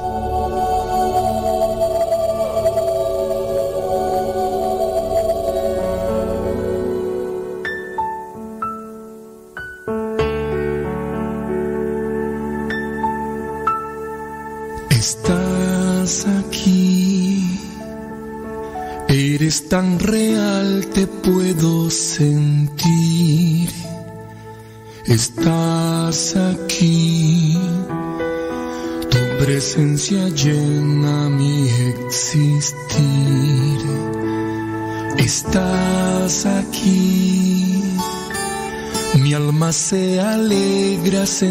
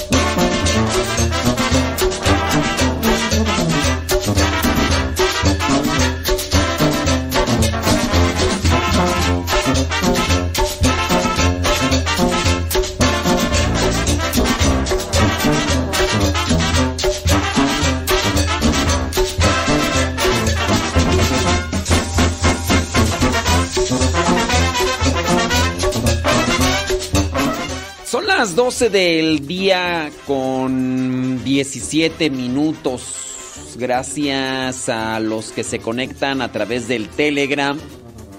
Muchas gracias, dice Ricardo Martínez. Todo el día escuchando ahí en Santa María, Coescomac. Aquí para despedir el año. Muy bien. Para los que vieron el diario misionero, pues fui a ver al cacahuate y está un poquito mejor.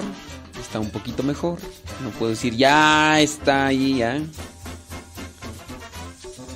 Pero al ratito a ver si le lle- llevamos ya al, al veterinario, nada más de que llegue. Gracias a Malena y a El Porro que nos ayudaron ahí para con lo del cacahuati. Cacahuati.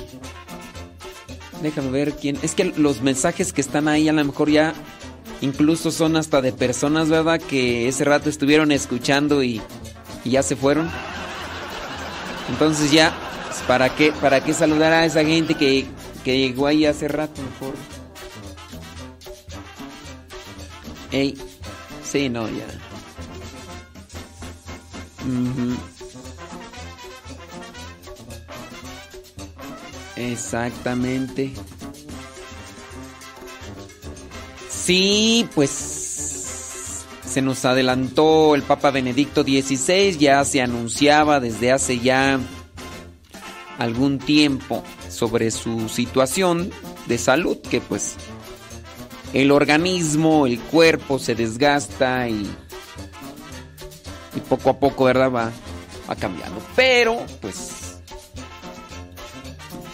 ándele pues. Sí, sí, sí, sí. Pobrecito. No sabemos qué pasó con el cacahuate. No sabemos qué fue lo que pasó. Muy posiblemente algo comió, pero ahí lo curioso es que pues en esa parte donde donde vive el cacahuate no pues no hay mucho acceso para la gente así que pudiera haberle dado algo, no sé. Entonces es esa vez ahorita pues es incierto saber qué fue lo que pasó con el cacahuati, pero ya al rato ya. Yo lo bueno que ya está mejor. Ya ese rato que fui me gruñó un poquito porque como lo encerré, ya los que van a ver el diario misionero hoy en la noche, mañana, pues ya van a darse cuenta qué onda. Entonces abrí un poquito la puerta y me gruñó por dentro así de... "Ah". Y ya cuando me escuchó, pues ya. No digo que me movió la colita porque el pobrecito no tiene. Pero ya andaba de pie y se me acercó. No es no andaba al 100, pero ya a comparación de ayer en la noche, ayer en la noche ni se movía el pobre. Tanto así que lo quise así jalar para llevarlo porque le pusieran, no, tuve que cargarlo, tuve que cargarlo así y lo bajé cargado, las escaleras y el cuarto y, y siempre cargándolo. Es que ese cacahuati, así. Pues vamos a ver qué tiene. Y al rato ahí con él, con el, el veterinario. Hace rato fui ahí con los hermanos Cepas, ya dieron sus destinaciones de las misiones, tanto de hermanos y de hermanas. Ya dieron sus destinaciones, entonces ya se van a preparar para la misión. Eh, el día de mañana ya estaríamos mirando cómo van saliendo poco a poco después de la de la misa en la mañana estarían saliendo ya sus misiones los hermanos misioneros laicos que están aquí. Y muchas gracias a los que estuvieron ahí.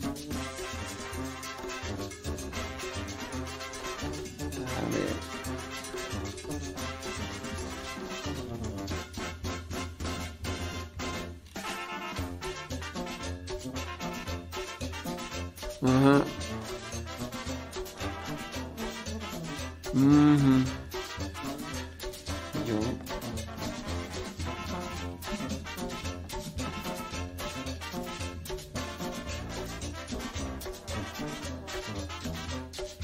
Sí, sí, sí.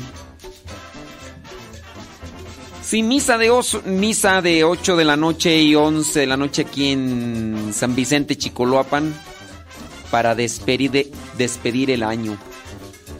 Despedir el año y, y mañana, pues sí. Mira nada más, bueno, si es que me están preguntando acá. Ajá, sí. Uy.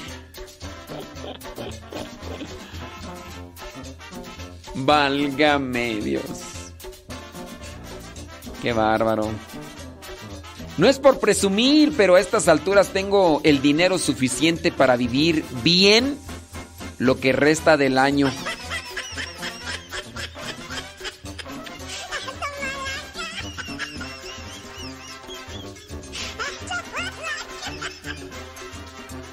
Qué barbaridad, qué barbaridad.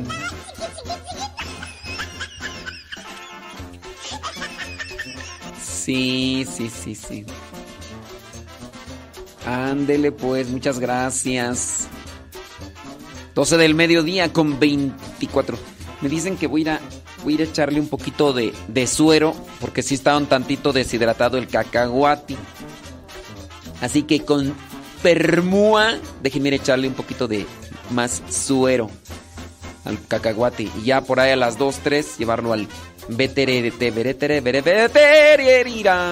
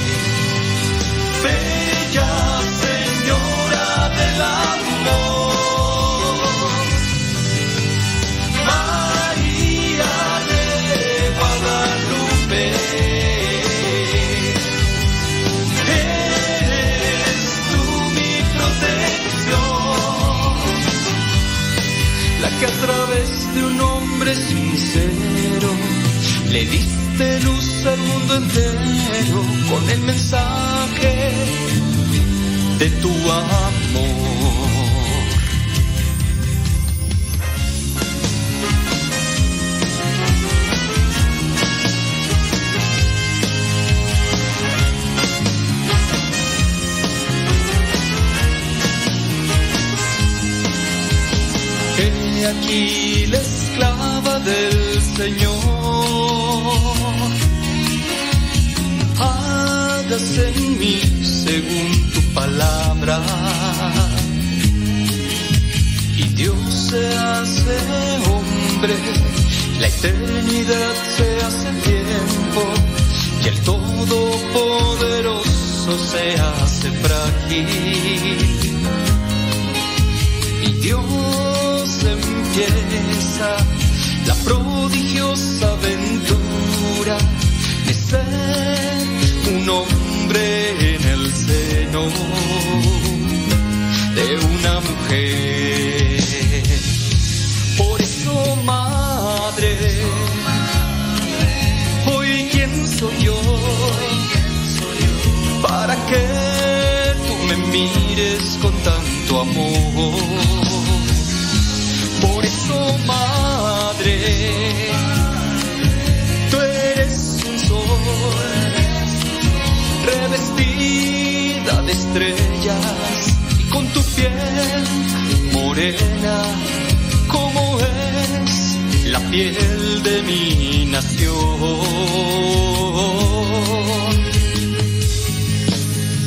María de Guadalupe.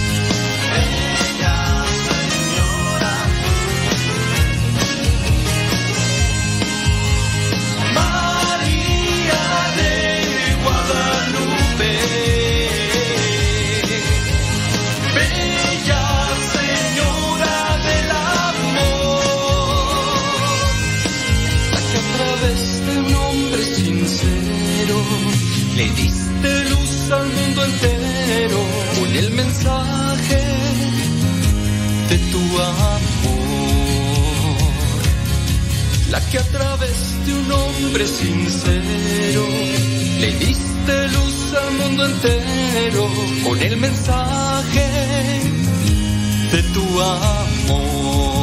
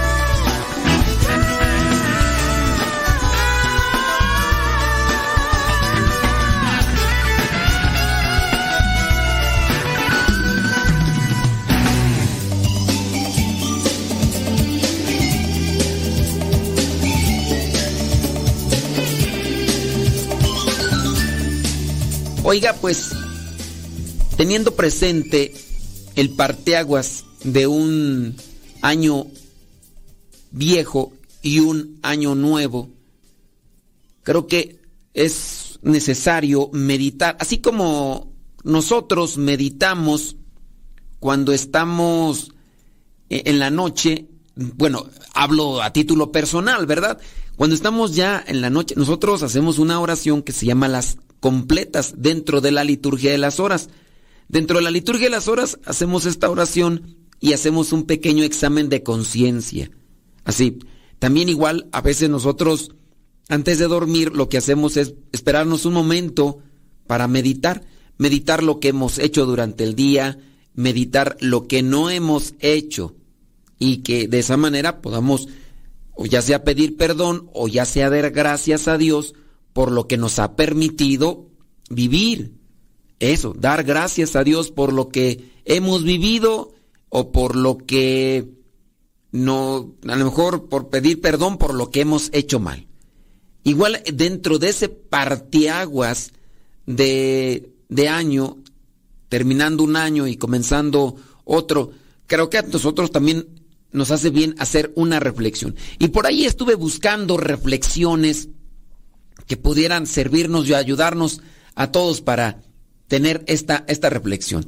Déjeme ver por aquí, donde es donde tengo la, los apuntes, apuntes, déjeme ver, son...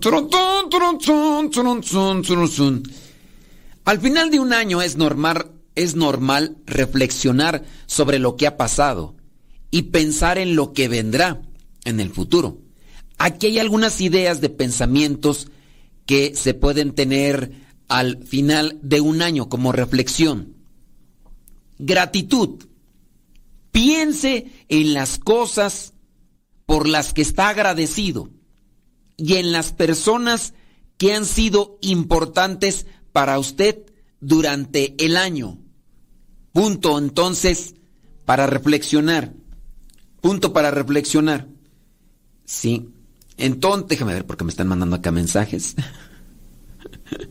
bueno, gratitud. Piense en las cosas por las que estamos agradecidos. ¿Con quién estamos agradecidos? Con Dios. Con Dios estamos agradecidos. Bueno, pues hay que agradecer. Agradecer también personas que han estado en nuestro camino. Agradecerle también a la radio, que nos da esa oportunidad. Y agradecerle también a ustedes, aunque a veces no mandan mensajes, agradecerles a ustedes que, que, están ahí y que en cierto modo hay apoyo, hay respaldo cuando se necesita. Sí. Agradecer a Dios por la salud, agradecer a Dios por la vida, agradecer a Dios por la cercanía que tenemos con, con los demás. ¿Por, qué cuántas cosas podríamos agradecer? Mm, déjame ponerle aquí ahorita. Eh, ¿Por cuántas cosas podemos agradecer? Vamos a ver si. ¿Por cuántas cosas podemos agradecer? Vamos a ver si. Que están mandándome mensajes acá, hombre. Bueno, agradecer que tenemos la posibilidad de hacer todo esto. Bueno, es importante recordar que siempre hay algo por lo que podamos estar agradecidos. Algunas cosas por las que podemos estar agradecidos incluyen la salud, la familia, trabajo y medios de sustento, eh, por la vivienda, la educación, por qué más, mm, por la comida, ciertamente, por las oportunidades, la naturaleza, eh, ¿Por qué más? Pues son algunas de las cosas que podríamos desarrollar con base a eso. Hay que, no olvide tomarse un momento cada día para reflexionar sobre lo que te hace sentir agradecido. Salud. A ver, estamos agradecidos por tener una salud. Acuérdense, nuestra salud también va a depender de cómo nos cuidamos, de cómo estamos ahí nosotros cuidándonos en la alimentación, pero también en el descanso y en esas cosas que, realizamos. Estar agradecidos por tener la buena salud, por tener acceso a atención médica cuando lo necesitamos. Estar agradecidos por la familia, por los amigos.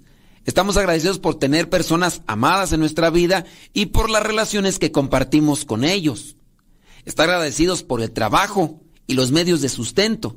Estamos agradecidos por tener trabajo y por tener los medios que proporcionan aquello que le sirve a nuestra familia, que nos sirve a nosotros. Estamos agradecidos por la vivienda, agradecidos por tener un lugar seguro y cómodo donde vivir. Pues quizá a lo mejor a veces anhelamos cosas que, que podrían estar más allá de lo que está a nuestro alcance, pero tengo un lugar donde descansar, tengo un lugar donde quedarme. Quizá a lo mejor no es lo que, pero tenemos ese lugar. Educación. Estamos agradecidos por tener acceso a la educación y por tener la oportunidad de aprender y crecer. La educación no necesariamente por lo que nos dieron, sino por lo que incluso tenemos en este momento. Tenemos una oportunidad, ustedes tienen la oportunidad de escuchar un programa que yo espero que en cierta forma pues les ayude a mantenerse en una sintonía, a también a pasar un rato ameno, alegre, pero también con un mensaje. Educación que uno puede tener al alcance con el Internet. Nosotros ahorita podemos aprender un montón de cosas a través del Internet, aprender cosas buenas sobre todo, ¿no? Porque hay cosas malas también que se aprenden, pero aprender sobre todo cosas buenas, cosas que pueden ayudarte en tu relación con tu, con tu familia, en tu relación con, con tus compañeros de trabajo. Es que tengo unos compañeros de trabajo muy conflictivos. Bueno, si tienes unos compañeros de trabajo muy conflictivos, podrías incluso en este momento buscar en internet qué hacer con los compañeros conflictivos que tengo en el trabajo. Y fíjate que ya a partir de ahí hay una educación, una formación, una instrucción. Entonces, hay que estar agradecidos con eso. No hay que utilizar esas cosas malas. Bueno, ¿por qué hay que estar también agradecidos? Por las oportunidades. Estamos agradecidos por las oportunidades que se nos presentan y por la libertad de tomar decisiones y seguir nuestros sueños. Seguir adelante. Entonces, ¿hay cuántas oportunidades tenemos? Hay muchas oportunidades para elegir, para elegir lo que vamos a comer, oportunidades para trabajo, de todo. Creo que hay muchas cosas que a veces dejamos pasar, dejamos pasar y, bueno, pero las que hemos aprovechado. También ser agradecidos por la naturaleza. Estamos agradecidos por la belleza y la maravilla de la naturaleza y por el planeta en que vivimos. Hay que trabajar en ese sentido sobre el agradecimiento. Bueno, ya entonces la gratitud, primer punto, en pensar en esas cosas a las que agradecido por por mis papás, por mis hermanos, agradecidos por esa palabra, eh, por ese consejo que me han dado, agradecidos también por ese regaño que hemos recibido por esa amonestación, por esa confianza que me han tenido.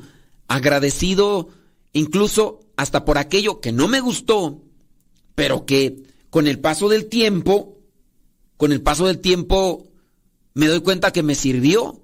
Con el paso del tiempo me doy cuenta que, que me ayudó para, para crecer.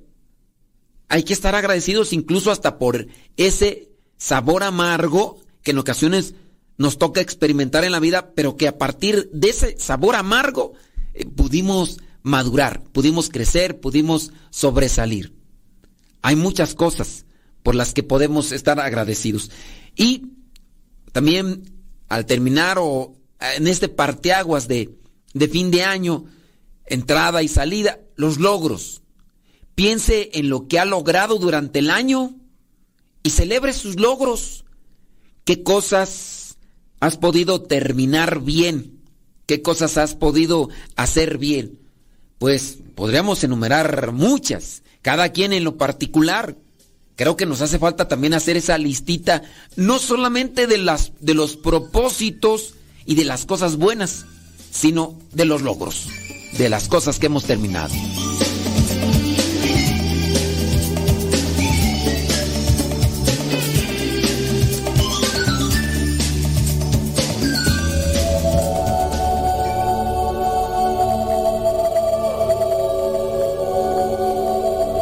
Adiós a Benedicto XVI, humilde trabajador de la viña del Señor.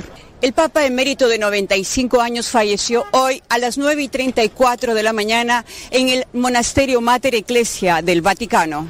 El jueves 5 de enero a las 9 y media de la mañana en la Plaza de San Pedro, Francisco presidirá el rito de las exequias desde hace ya varios días. El estado de salud del Papa emérito había ido empeorando debido al avance de la edad tal y como había informado la oficina de prensa, actualizando la evolución de la situación. Esta mañana el director de la sala de prensa vaticana informó que Benedicto recibió la unción de los enfermos el pasado miércoles al final de la misa en el monasterio y en presencia de las Memores Domini que lo asistían diariamente desde hace años. Antes de su muerte, el Papa emérito pidió que todo estuviera marcado por la sencillez, una cualidad con la que él vivió, desde el lunes, sus restos mortales estarán en la Basílica Vaticana para el último saludo con los fieles.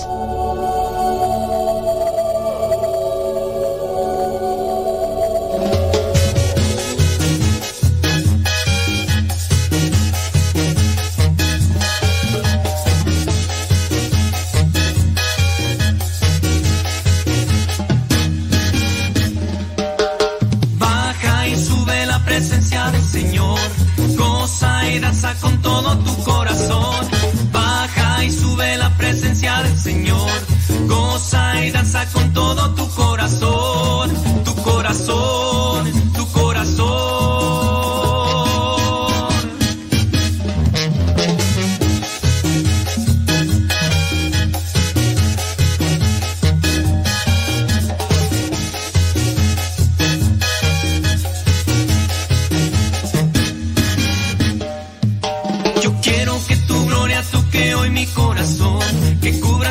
palma todo mi cuerpo, Señor. Y cuando respires tu mano, mi Señor, tu espalda yo veré y te seguiré, Señor.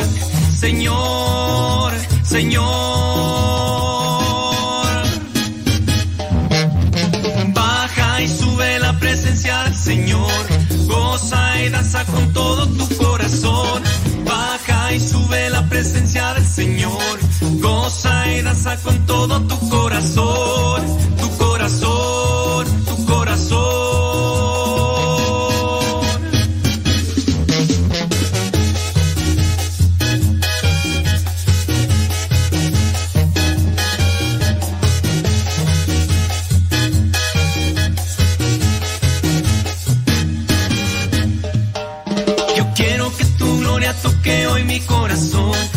Cubras con tu palma todo mi cuerpo, Señor. Y cuando retires tu mano, mi Señor, tu espalda yo veré y te seguiré, Señor. Señor, Señor. Baja y sube la presencia del Señor. Goza y danza con todo tu corazón. Baja y sube la presencia del Señor. Goza y danza con todo tu corazón. Baja y sube la presencia del Señor. Goza y danza con todo tu corazón.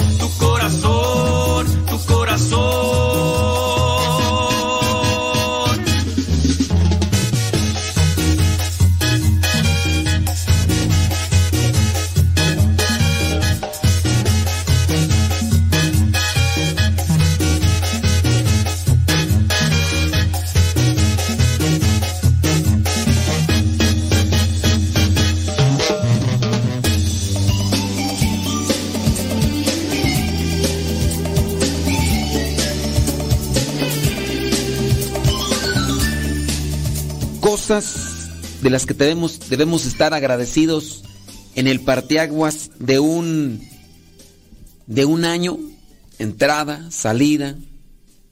Meditar sobre el año que termina puede ser una forma muy útil de reflexionar y procesar lo que ha pasado.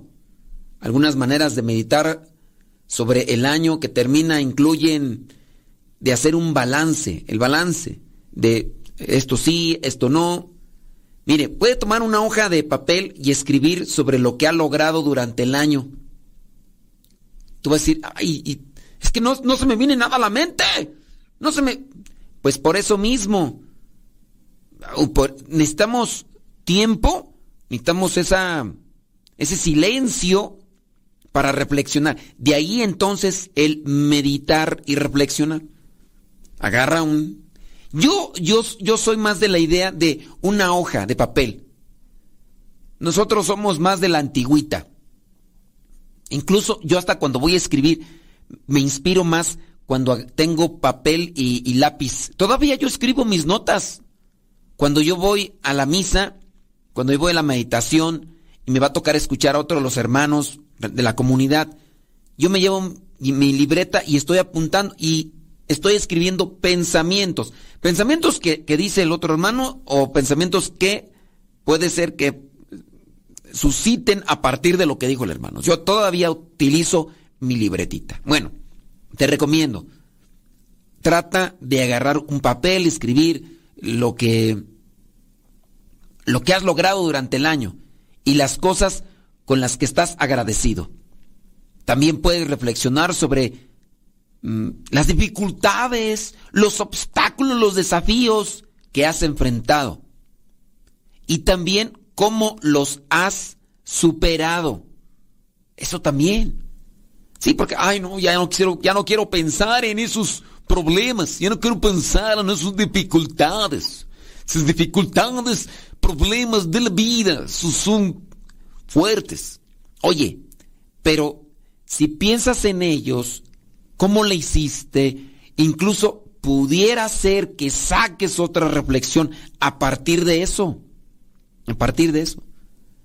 Número dos, practica la atención plena. La atención plena es la práctica de estar presente y atento al momento presente sin juicio. Entonces, atención plena. Eso incluso hasta te puede ayudar para tener más claridad, aumentar la claridad que necesitas en tu vida una claridad mental para tomar una buena decisión, una claridad mental para eh, tomar o hacer lo correcto ante aquello que tienes incertidumbre. Dedique unos minutos a esa cuestión de analizar, escribir dificultades, logros. Quizá igual hasta la oración te puede ayudar para serenizarte, para tranquilizarte y, y sacar lo mejor reflexionar sobre lo que ha sido un año. Porque ciertamente a nosotros nos hacen falta más tiempos de esos. Y a lo mejor tú y yo tenemos algo que quitar de nuestras vidas o tenemos algo que agregar. ¿Quién de ustedes no es impaciente, colérico y deja de eso? Mientras más grandes nos hacemos, mientras más viejos nos hacemos, pues eso se está arraigando más en el corazón. Eso se está arraigando más en nuestras vidas. Esa es la cuestión. Como que se está haciendo más, eh, eh, se está metiendo más entre nosotros. Y obviamente nos va a perjudicar, nos puede lastimar. Por eso, vamos a reflexionar y vamos a tratar de quitar aquello que no. Somos medios amargadillos somos medios frustrados y conforme pasa el tiempo, más, más amargados nos hacemos, más frustrados nos, no, nos tienen miedo, nos tienen miedo. Número tres, trata de realizar una actividad que cierre etapas, que cierre círculos de aquello, ya, hasta aquí, no más de esto. No sé, puedes buscar por ahí, esto ya, ya no lo quiero, ¿no? Esto ya no lo vuelvo a tomar, esto ya no lo voy a volver a tocar, esto no más.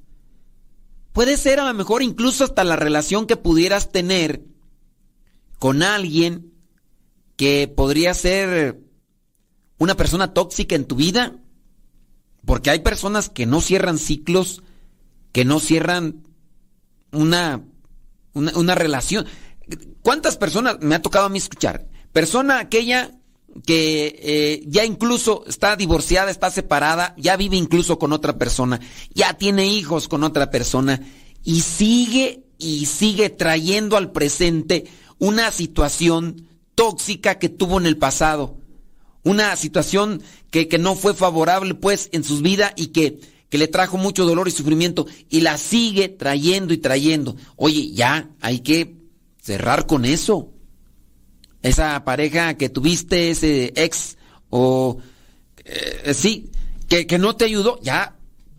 O a lo mejor te hicieron algo, te hicieron algo un familiar y lo sigues trayendo y lo sigues trayendo. No, creo que ya no, no es correcto. Es más, podrías incluso traerlo, pero con humor. Es más, lo mencionas y ahora le pones hasta un poquito ahí de, de crema a los tacos. Le pones de crema al asunto, pues para que... Y eso, a su vez, a lo mejor lo ves con humor. Ah, hasta te puede servir como para sanar. Pero ya si lo traes al presente y, y empiezas a llorar y empiezas... Oye, eso ya no, no es bueno. Eso ya te va a lastimar, te va a perjudicar. Número cuatro, hay que establecer metas. Hay que establecer metas que te ayuden. Considere que lo, considere lo que quiere lograr en un en el, en el próximo año, a corto, a largo plazo. Y bueno, de eso ya estaríamos hablando en otra temática, porque estamos queriendo hablar sobre este parteaguas de un año que termina, un año que comienza y, y de estas cosas. Bueno, eso sería lo que vendríamos a, puntualizar con estas cuestiones. Bueno, mencionábamos esto de la de la gratitud, ¿no? Ser, ser agradecido. ¿Qué más tú teníamos por acá? El balance, la gratitud. Practique la gratitud. Ah, eso ya lo habíamos mencionado. Ok, otras cuestiones eh, para terminar el año y empezar eh, el que eh, se aproxima. Mm, aprender a decir no. Creo que también eso se nos escapa. Aprender a decir no. A veces decir no a compromisos o actividades que no nos aportan nada es necesario para poder enfocarnos en lo que realmente importa. Aprender a decir no de manera asertiva puede ayudarnos a tener más tiempo y así energía para nuestras prioridades. Pero a veces, pues puede ser que queremos presumir o nos presentamos como muy generosos. No es que pues necesitan ayuda. No es que hay que pues sí, pero hay cosas que a ti no te corresponden. Hay cosas que tú tienes que dejar a otros. No tienes tú que hacerlo todo. Como el caso de aquella mamá o de aquella persona que, que puede ser demasiado perfeccionista, delegó una actividad y pues no es que se vaya a quemar el mundo si la otra persona no lo hizo bien, pero sí, a veces esto de pues le corresponde a la otra persona, no, no deja estar en paz a alguien, incluso no descansa, no duerme por estar haciendo algo que igual no le corresponde, pero que quiere que los demás lo hagan bien. Cuando no le corresponde, aprender a decir no. Oye, ¿me podrías ayudar en esto? No. Oye, eh, ¿quieres que te dé esto? No. Oye, pero ¿por qué? No. Hay que aprender a decir no porque es necesario también para nuestra salud mental y emocional. Haciendo ese balance que ya habíamos mencionado de las cosas buenas, de las cosas negativas, de un año que termina, nos pueden ayudar para orientarnos, para poder acomodar nuestra vida, nuestra, nuestra estabilidad emocional. ¿No será que por eso, porque no has acomodado bien las cosas de tu vida, no sé, que por eso te estés amargando más? Te estoy hablando a ti, no te hagas te estás amargando más, te estás frustrando más. Ya pocas veces se puede uno poner a platicar contigo porque empiezas a echar lumbre por los ojos y espuma por la boca. ¿Qué es eso? ¿Qué es eso? Hay que, hay que analizar mejor esta situación.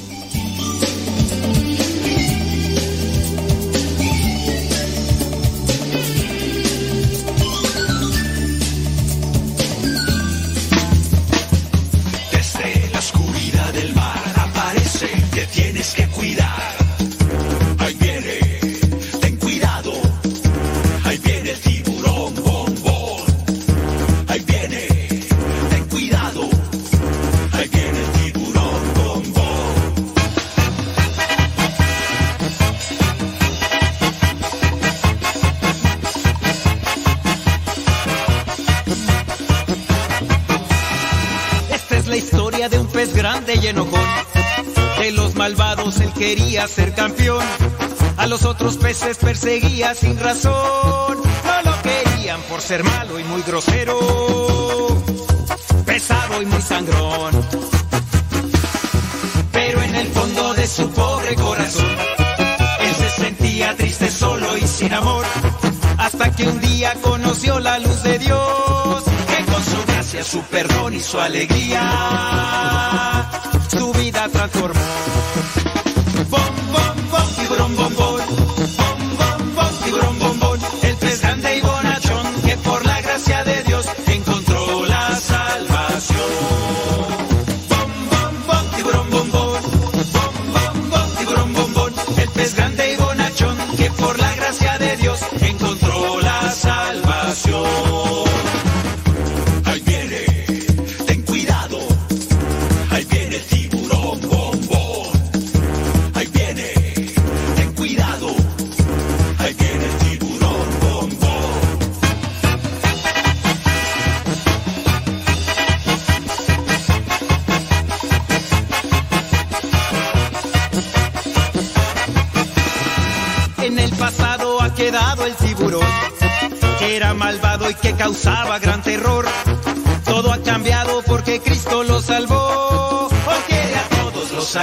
Los protege. Bombón es un campeón. Esa es la historia de un pez grande y bonachón, que fue atrapado por las redes del amor. A todos cuenta que Jesús lo perdonó. Ahora Bombón por todas partes va anunciando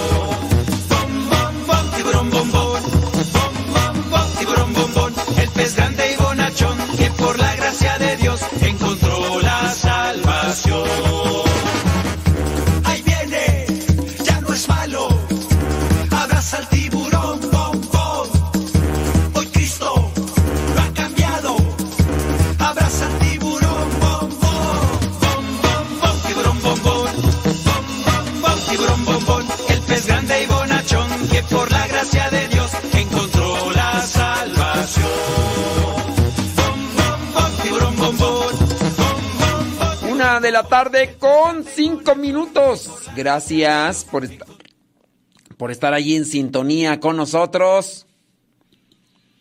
En este día sábado 31 de diciembre, aquí con Radio Cepa. Despidiendo, despidiendo este año, criatura.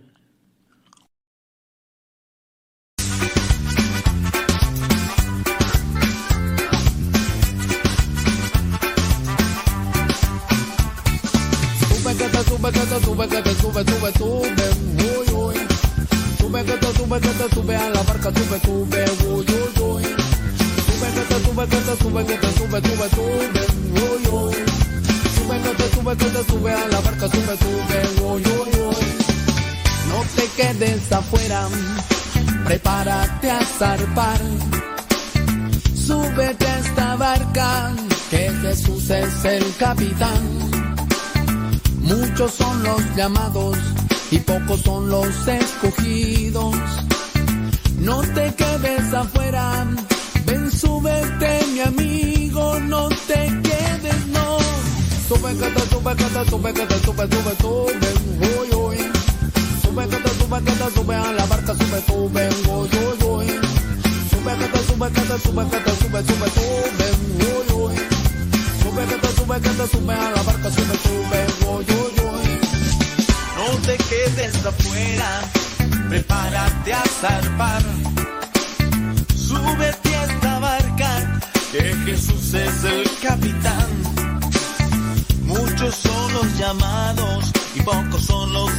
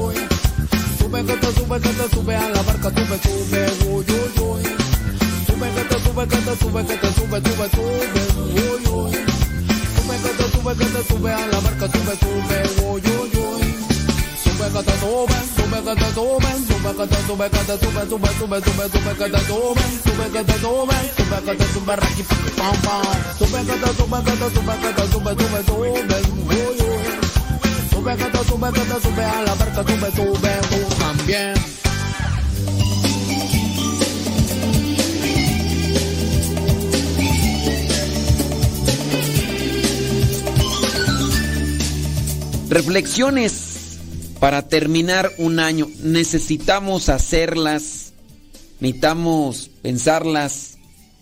Vamos a pasar a otro punto de esto de la reflexión. Ya de- decíamos el aprender a decir no.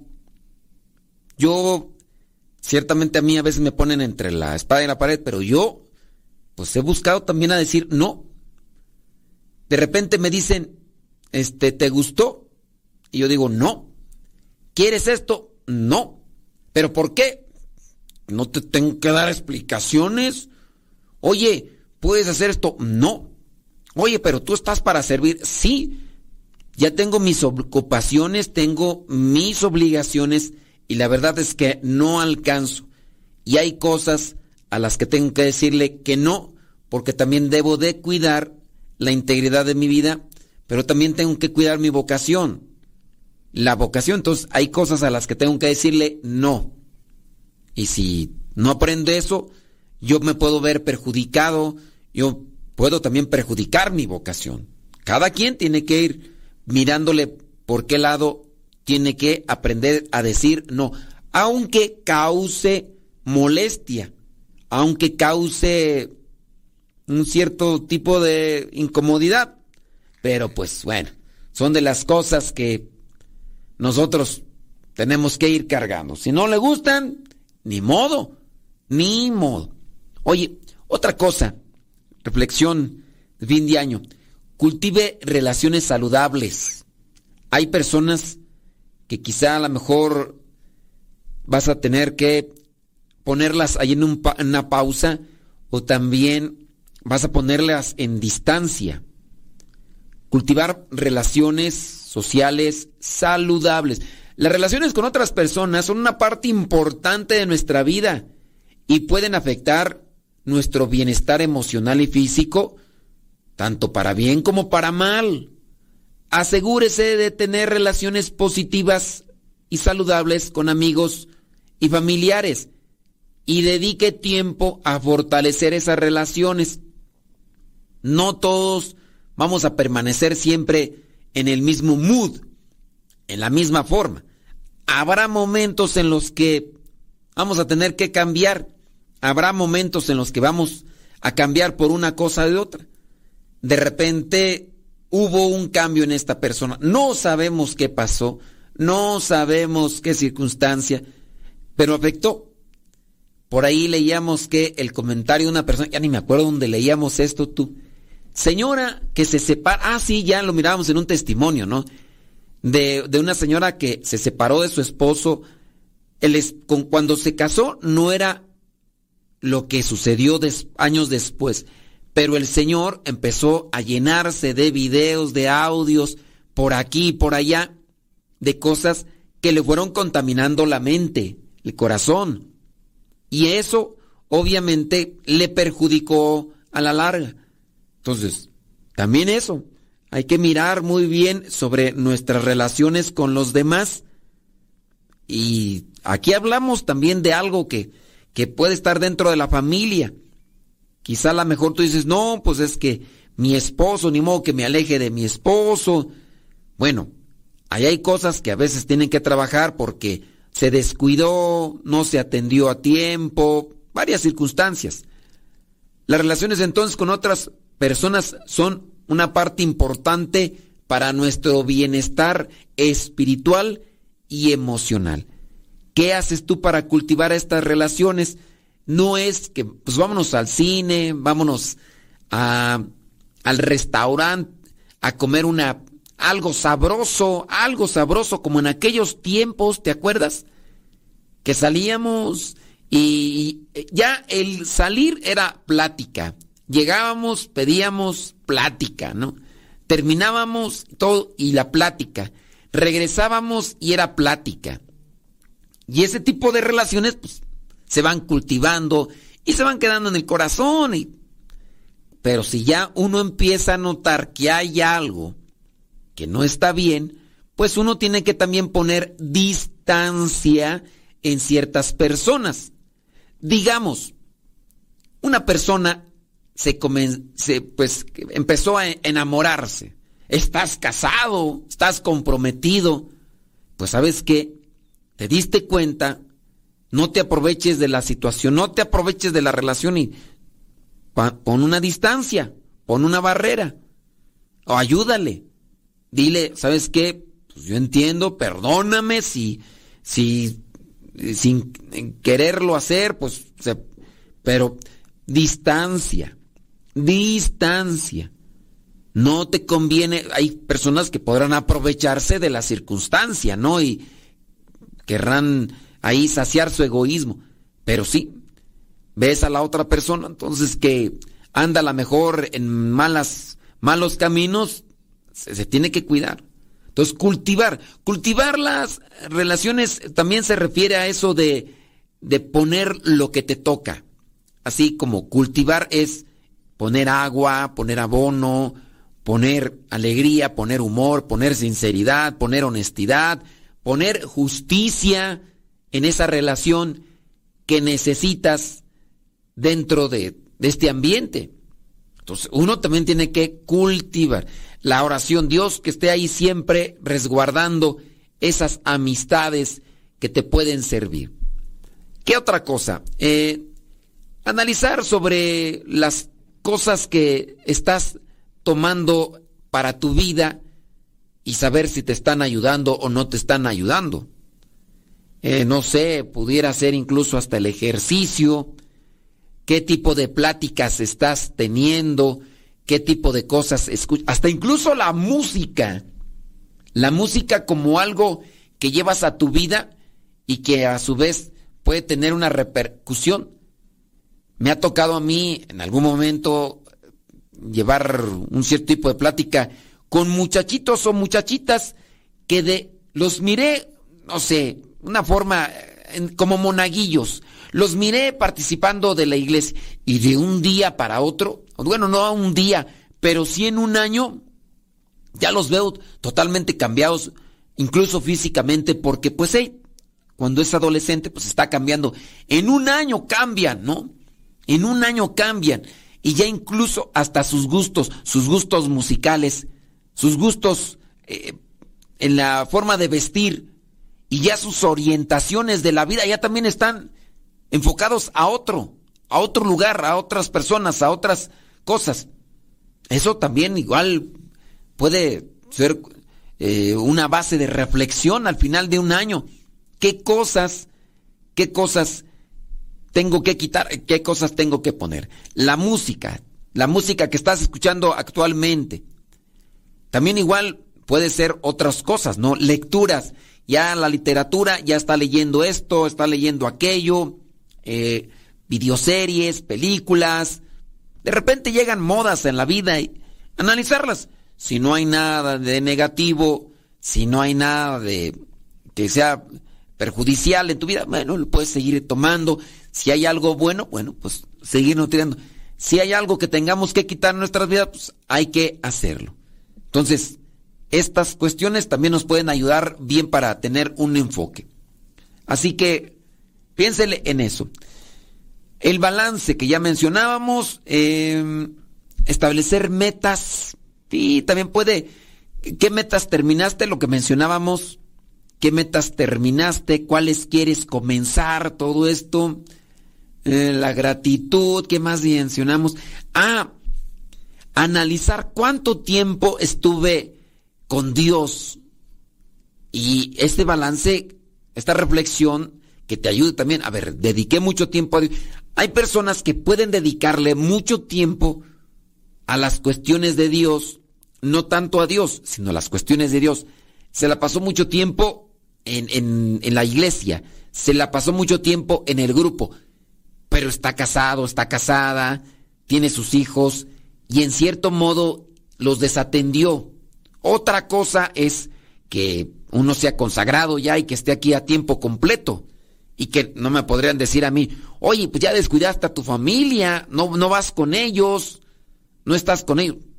Pues no tanto así, ¿no? Sino, yo estoy consagrado, pero sí en el caso de ustedes, porque si a veces me llegan las cartas de sus hijos o los mensajes de sus hijos y me dicen, o la esposa o el esposo, oiga, es que yo escucho que, que ahí esta persona, que es mi familiar, siempre lo está escuchando, siempre lo estoy escuchando, pero acá nos desatiende a nosotros. Me acuerdo yo de acá de una muchacha de hace ya algunos años que me decía eso, es que mi papá se la pasa mucho tiempo allá en las cosas de la iglesia y en cierto modo sí desatendió. Tardó tiempo en reflexionar, tardó tiempo en reconocerlo, pero cuando llegó ese momento, lamentablemente ya ya la persona, la familiar este, la muchachita ya se había creado una idea y un pensamiento. E incluso hasta como que de resistencia o de rechazo a las cosas de Dios.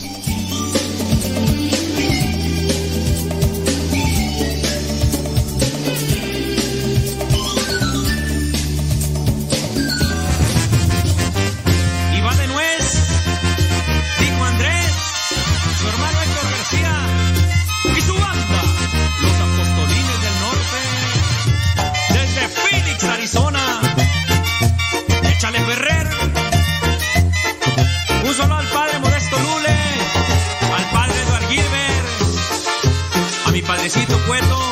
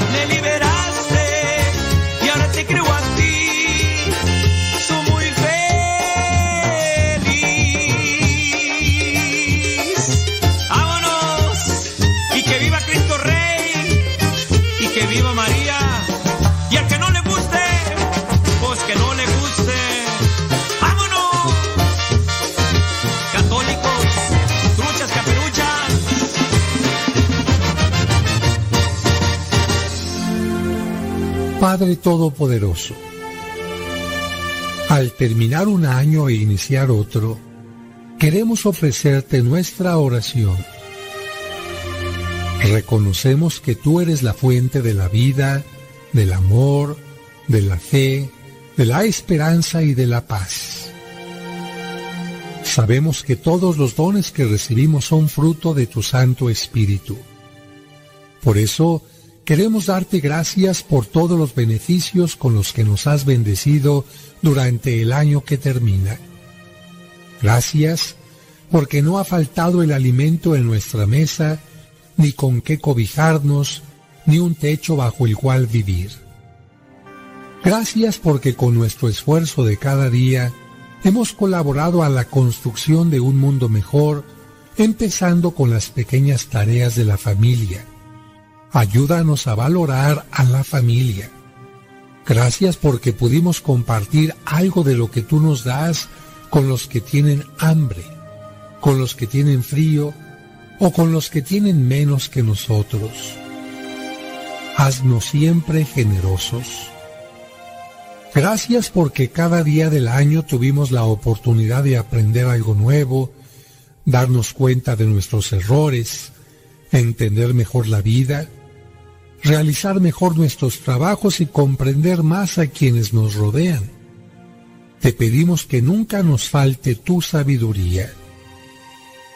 Gracias por las ocasiones en que nos ayudaste a reconocer nuestros errores y faltas y nos diste la humildad necesaria para saber pedir perdón. También te damos gracias porque nos enseñaste a perdonar.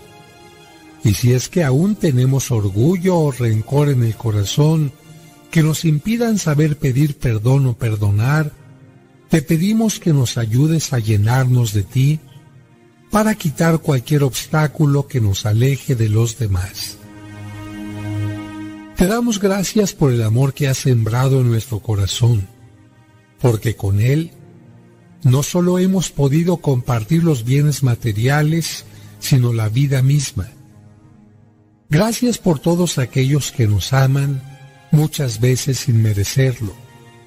Especialmente gracias por nuestros padres, hermanos, esposo o esposa, hijos y todos nuestros familiares ayúdanos a responder a su amor con nuestro amor. También queremos agradecerte porque ante nuestros momentos difíciles, obstáculos, tropiezos, errores y decepciones, hemos salido adelante sosteniéndonos de tu mano poderosa y bendita que nos levanta y nos anima. Te pedimos que después de cada caída nos ayudes a levantarnos Reconocemos que en los momentos difíciles, dolorosos, llenos de lágrimas o de soledad, hemos sentido el deseo de renegar de la vida y de ti, y en ocasiones lo hemos hecho. Pero sabemos que tú nos comprendes y perdonas porque conoces lo débil de nuestro corazón. Solo tú sabes lo difícil que ha sido aceptar nuestros momentos de sufrimiento y por eso queremos ofrecértelos unidos a Cristo para manifestarte así que aceptamos la cruz de Cristo. Te pedimos que en el sufrimiento nunca nos falte tu ayuda. Durante este año nos tuvimos que separar de personas a las que amamos. Las razones fueron distintas, pero la separación siempre fue dolorosa. También la muerte de seres queridos nos llenó de tristeza y aunque sabemos que ellos gozan ya de una vida mejor, extrañamos su presencia. El vacío que nos han dejado, nadie podrá llenarlo. Por eso te pedimos por nuestros difuntos y por nosotros, para que nos ayudes a aceptar esta separación y esperar con verdadera esperanza el momento final en que todos estaremos unidos junto a ti. Tú sabes que muchos de los momentos difíciles que vivimos pudieron ser más fáciles, que pudimos evitar las caídas o tropiezos y que nuestros obstáculos hubieran sido más fáciles de vencer si hubiéramos pedido siempre tu ayuda. Sin embargo, En muchas ocasiones preferimos confiar solo en nuestras fuerzas y te hicimos de lado. Hicimos a un lado la oración, confiamos solo en el alimento del cuerpo y abandonamos el alimento espiritual, la Santa Misa y la Sagrada Comunión. Por eso te pedimos que en este año que iniciamos nos ayudes a estar cerca del sacramento de la Eucaristía. Finalmente, te queremos pedir que, si tu misericordia nos permite vivir un año más, nos ayudes a vivirlo más cerca de ti, para que en el momento en que nos llames a tu presencia, lleguemos llenos de frutos de amor y con el alma limpia. Derrama tus bendiciones sobre nosotros, sobre nuestros seres queridos, nuestro hogar y nuestro trabajo. Que no nos falte tu gracia, tu paz, tu amor, tu misericordia, tu perdón, tu fe ni tu esperanza. Acompáñanos en todo camino, en todo proyecto y en todo obstáculo. Danos siempre tu pan y enséñanos a compartirlo. Que tu divina providencia se extienda siempre y en cada momento para que nunca nos falte casa, vestido y sustento, y en la hora de la muerte los santos sacramentos. Gloria al Padre, al Hijo y al Espíritu Santo, como era en el principio, ahora y siempre, por los siglos de los siglos. Amén.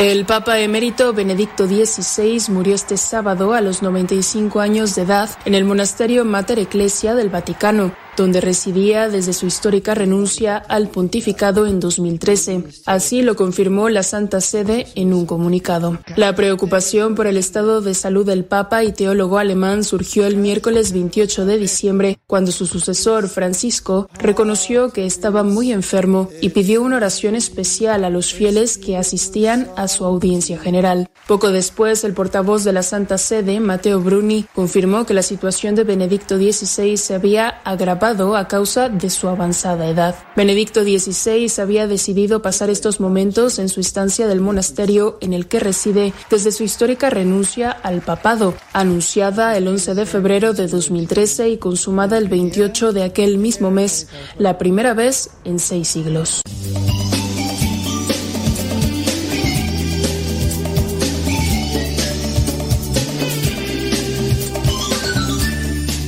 Fíjese que el Papa Francisco por ahí tiene algunas expresiones sobre la gratitud.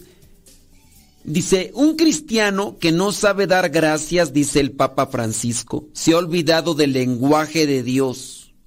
¡Qué bar! Eh, no, ese, ese mensaje es contundente. La gratitud es una planta que crece solo en la tierra de las almas nobles expresión también del Papa Francisco en una de sus eh, homilías, de sus exhortaciones. Ah, esto fue en una audiencia, esto fue en una audiencia. La palabra perdona es difícil, pero necesaria. Cuando falta, se forman grietas que acaban siendo fosos. Eso, con relación al perdón. Y bueno, y habla de otras cosas más porque dice que se nos ha olvidado decir gracias y, perdón y perdona y permiso. Se nos han olvidado permiso, decir permiso, gracias y perdona. Y con relación a eso de la, de la gracia, sí. Estaba por acá leyendo algunos mensajitos y, y bueno, eh, ¿qué ver? Déjame ver. Oh, muy bien. Sí, aprender a dar gracias es una habilidad importante que puede mejorar nuestra actitud y aumentar nuestra felicidad. ¿Por qué no damos gracias? Pues porque nos hace falta humildad. No damos gracias cuando nos sobra soberbia y nos falta humildad. Apúntatela esa. No sabemos dar gracias cuando nos sobra soberbia y nos falta humildad. Mm, mm. Practicar la gratitud diariamente. Puedes hacer una lista, una lista de las cosas por las que estás agradecido cada día. Tomarte unos minutos al final del día para reflexionar sobre las cosas buenas que has experimentado. Quizá a lo mejor no le diste gracias a alguien que realizó un servicio necesario en tu vida y que pues tú dijiste, ¿para qué le doy gracias? Pues si le voy a pagar. Oye, pero de todas maneras, de todas maneras, expresar el agradecimiento, que no nada más te quedes con esa actitud de, de agradecimiento, sino que lo expreses. Demuestra tu agradecimiento a las personas que te rodean. Gracias. Pero el, gracias no debe ser una palabra, ¿no? El gracias debe ser también un gesto, una actitud. Un gracias seco, gracias. Y un gracias sonriendo, gracias. No es lo mismo. A pesar de que tú y yo no nos veamos, que tú no me puedas ver, pues creo que el tono puede ser muy diferente, ¿no? Gracias. Gracias. Hay una diferencia. Hay una diferencia. Entonces, saber también decir gracias y pues ir analizando, oye, ¿por qué no, no, no estoy dando gracias? Entonces, expresarlo, saberlo expresar, el, el agradecimiento. Demuestre su agradecimiento a las personas que, que lo rodean muéstrele también su aprecio. También puede enviar notas o tarjetas de agradecimiento a las personas que le han ayudado y le han apoyado. A mí me acaban de, dar una tarjeta de agradecimiento. Padre Modesto, Dios lo bendiga siempre y nuestra Madre Santísima de Guadalupe lo cubra con su santo manto, interceda siempre por usted ante su Hijo ante su amado Hijo Jesús para que lo llene de amor, paz, salud y mucha sabiduría y discernimiento. Derrame su Santo Espíritu sobre usted y aumentes su fe día tras día. Gracias por permitirme encontrarlo. Nos ha ayudado mucho con sus evangelios, con su programa de radio. Le pido nos mantenga siempre en sus oraciones. A mi esposo, a mis hijos, a mis nietas, ay, esa abuelita dice, a mis yernos, dice, para que ellos y mis hijas les nazca el amor y el deseo de casarse por la iglesia. A la novia de mi hijo y a la familia en general, bueno, ya aquí ya me ponía aquí a, todo, dice. Y bueno, están esos agradecimientos, agradecimientos que en cierto modo pues van teniendo una repercusión en nuestras vidas porque cuando uno da gracias también uno, uno se llena de, de felicidad. ¿Sabes otra cuestión? Practicar la empatía. Trate de ponerse en el lugar de los demás y de considerar cómo se sienten y lo que han hecho por usted. Empatía. Esto le ayudará a tener una actitud más empática y a dar gracias de manera más sincera. Así practicar la empatía. Enfoque su atención en las cosas buenas para ser agradecido. Trate de prestar atención a las cosas buenas que tiene su vida y apreciarlas. No, María, aquí casi me salía una canción. Oye, abre tus ojos y, disfruta las cosas buenas que tiene la vida. Bueno, con relación a eso de, de ser empáticos, y de la, de la empatía. Dice aquí, te ayudará a, ser, a, tener un una agradecimiento más sincero. Entonces, enfocarte en las cosas buenas. Ser agradecido por las cosas pequeñas también. A veces damos por sentado las cosas pequeñas de la vida. Como, como tener un techo sobre nuestras cabezas. O ya ¿Por qué voy a dar gracias por esto si ya lo tengo? No. Trate de ser agradecido por las cosas pequeñas y apreciar lo que tiene.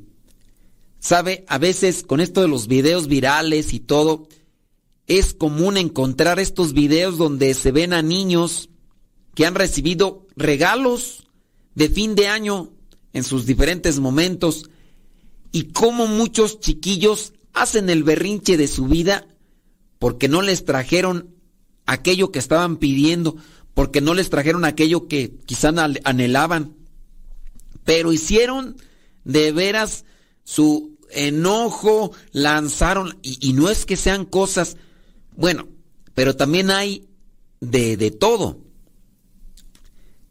En el caso de, de un video, en el caso de un video, miré a una niña que daba eh, brincos de, de alegría, de felicidad, porque en uno de sus regalos, abrió uno de sus regalos, estaba una manzana. Y tú dices, bueno, es que no tenía que comer. Pero tú ves el video dices, a ver, eh, esta casa yo creo que ahí tienen de comer. Ahí sí tienen. Pero la niña abría una bolsita eh, que estaba ahí con su nombre y adentro había un papel, como le llaman de estos papel celofán, y adentro estaba, dentro del papel y de la bolsita estaba una manzana.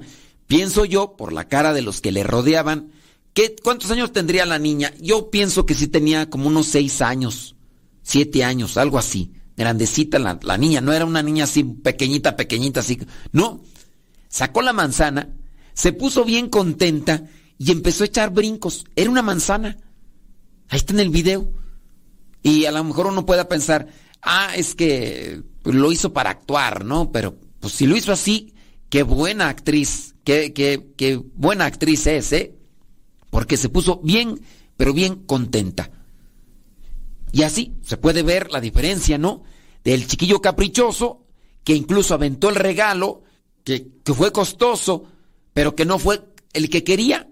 Y la otra que tenía algo tan básico como una manzana y se puso contenta porque le regalaron algo.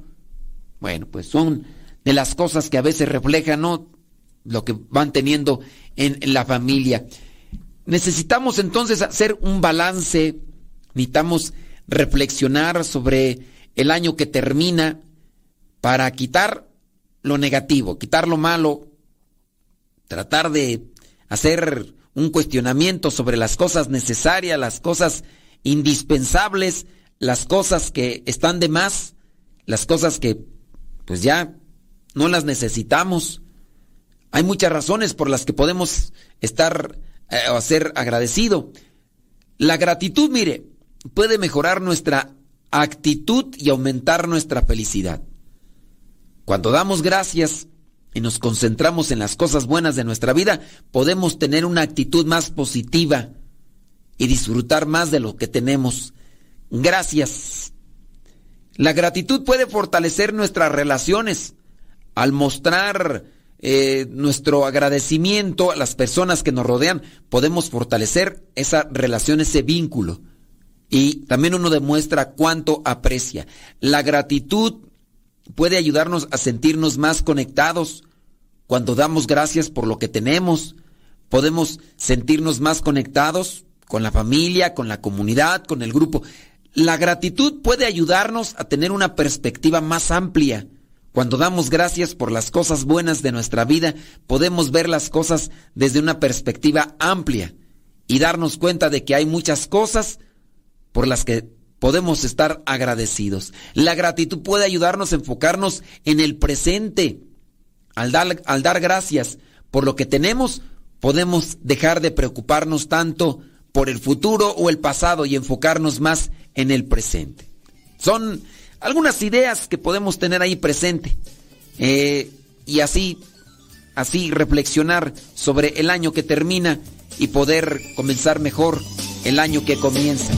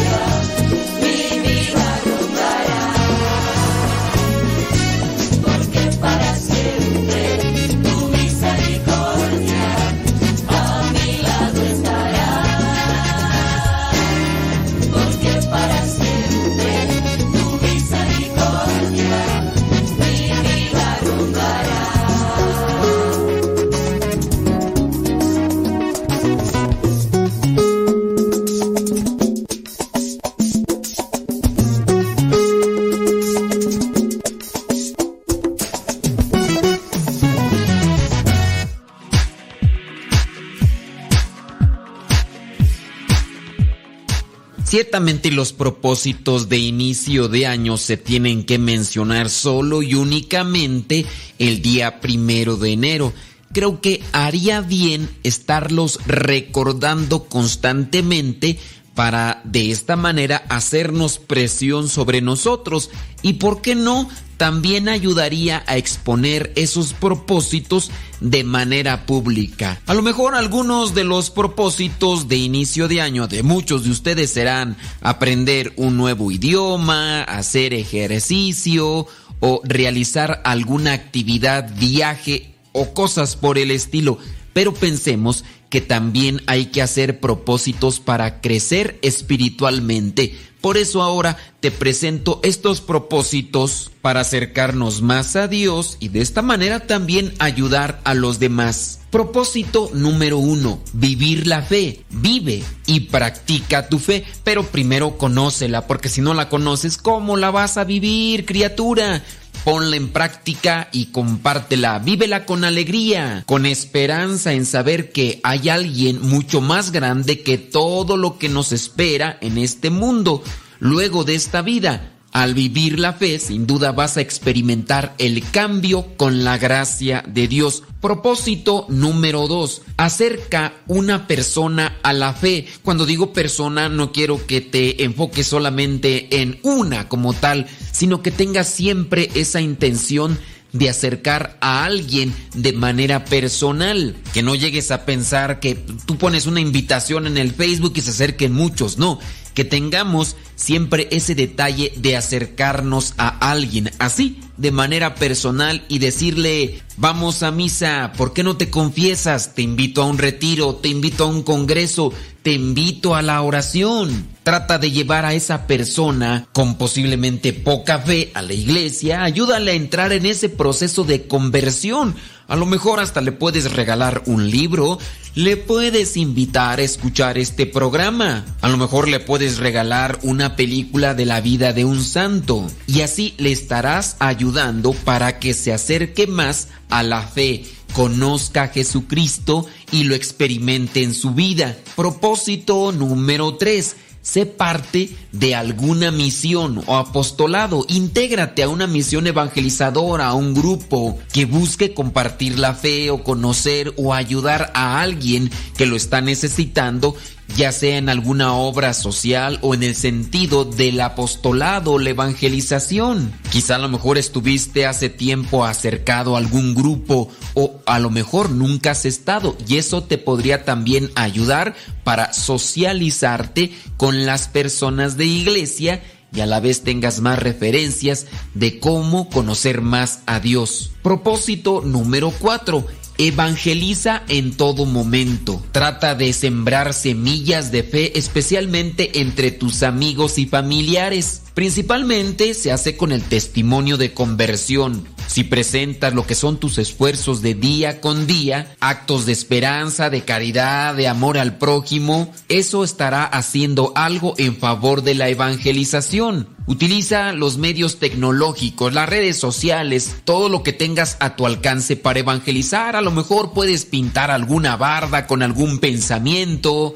mandar sacar fotocopias alguna imagen o algunas frases frases que pudieron haberte llegado para comenzar una reflexión o a lo mejor compartir alguna anécdota o metáfora. A lo mejor puedes compartir algún audio, puede ser el evangelio que nosotros hacemos, que lo compartas con tus conocidos, pero recuerda, evangeliza en todo momento. Propósito número 5. Asiste más a la iglesia, involúcrate en algunas actividades. No solo participes de la misa dominical, en tu parroquia existen muchas actividades y posiblemente están pidiendo apoyo a alguien que vaya a ayudar a hacer algo, quizá la limpieza, quizá mover escombros, quizá a lo mejor en acomodar un salón o a darle una pintada a la parroquia, a la iglesia, a la capilla. Involucra también a tu familia para que conozcan más de la iglesia y no se queden solamente con lo que a veces nos dicen los demás o lo que pensamos. Propósito número 6. Sirve a los demás como a ti mismo. Conviértete en un mayordomo de tu propia vida. Trátate con cariño, eres un hijo de Dios, alimenta tu alma, alimenta tu espíritu con cosas sanas espiritualmente, también físicamente, porque nuestro cuerpo es templo del Espíritu Santo. Sírvete del mejor plato, el amor de Dios, y de esa manera trata a los demás como también te tratas tú. Así como buscamos las mejores cosas para nosotros, hay que compartirlas a los demás. Propósito número 7. Organízate. Sé disciplinado y organizado para que puedas administrar sabiamente los talentos que Dios te ha dado para vivir tu vida en plenitud. Si te organizas, puedes servir de una manera o de una forma más óptima y hacer de todos los momentos de tu vida algo que disfrutar. Si te organizas podrás aprovechar de la mejor manera tu tiempo, hacer más cosas y ayudar más a los demás o estar más tiempo con los demás. Propósito número 8 realiza obras de caridad. Esas nunca deben de faltar. Ayuda a personas necesitadas. De esta manera practicando obras de caridad, sobre todo a las personas necesitadas de afectos. Recuerda que también son tus hermanos. Organiza con amigos o hermanos de fe visitas periódicas, puede ser al asilo, a los hospitales, a los orfanatos, Quizá a lo mejor puedes ir a leer una lectura del Evangelio del día, quizá puedes aprender a tocar guitarra, ir a cantar a estos lugares donde se necesita de la paz de Cristo. A lo mejor en algunos de estos lugares también necesitan de alimento, cosas materiales que bien podrías juntar para llevárselas, ya que muchos de ellos no pueden realizarlo por sí mismos. Otro propósito que no se debe de pasar es confesarse confesarse al inicio del año si es que no lo hiciste cuando terminaba. La confesión es un sacramento de sanación. ¿Por qué no lo aprovechas para este nuevo comienzo de año dejando atrás los rencores, los dolores del pasado, los resentimientos, el orgullo? La confesión te da el impulso a una nueva vida. El Señor te ha regalado este sacramento para que te acerques a Él con un corazón limpio y renovado. En mi recomendación está que se confiesen cada mes. Yo lo hago y en ocasiones cuando tengo algún descuido y caigo, lo hago también antes. El Papa Francisco en algún momento él ha confesado y ha dicho públicamente que él regularmente se confiesa cada 15 días. No creo que el Papa sea más pecador que muchos de nosotros, pero teniendo presente a veces la carestía de sacerdotes para la confesión, yo te podría recomendar cada mes. Pero eso no es una norma establecida por la iglesia, es una recomendación de tu servidor. Otro propósito, leer y estudiar y reflexionar más la palabra de Dios. Planifica leer la Biblia en un año, pero hay que leerla a profundidad, con amor, no para juzgar ni para condenar. La palabra de Dios alimenta los sueños, las esperanzas, es lo que nos alimenta también el alma. Nos ayuda a reflexionar y a conocer más de lo que nos dice Dios a cada uno de nosotros. Trata de buscar alguna guía que te ayude para esas cosas que en ocasiones no comprendemos a la primera. Yo sé que el Espíritu Santo nos ilumina, pero tengamos presente que necesitamos de la ayuda de alguien que ya haya estudiado la palabra de Dios conocer qué es lo que nos dice el magisterio con el estudio que ha hecho a lo largo de todos estos años. Propósito número 11. Ayuda espiritual. Procura trabajar por tu progreso espiritual, asistiendo a retiros, a estudios bíblicos, busca un sacerdote o un religioso, un laico comprometido que esté acercado a la iglesia, que se alimente constantemente de la fe, para que pueda ayudarte de manera espiritual, que sea tu guía, que te brinde esa palabra de consuelo o que también te oriente a encontrar aquellas cosas que necesitas para alejar los defectos, los vicios y debilidades que siempre cargando. La ayuda espiritual es indispensable y también en la confesión se puede encontrar, pero no en todos los sacerdotes ni en todas las ocasiones. Propósito número 12. Servir, servir y servir. Mantén vivo siempre en tus pensamientos la idea de que eres un servidor de los demás. Sirviendo a los demás con amor y alegría, consolidas y aumentas la virtud de la humildad. Recuerda que Dios miró la pequeñez de su esclava y también Dios enaltece a los humildes de corazón. Jesucristo mismo nos enseña, Él no vino a que lo sirvieran, Él vino a servir. Espero que estos propósitos te ayuden. En lo personal los voy a tener en mi vida presentes para crecer espiritualmente. Y si a estos propósitos les agrego aquellos que me pueden servir en lo integral, me servirá a mí y le servirá a la sociedad en general.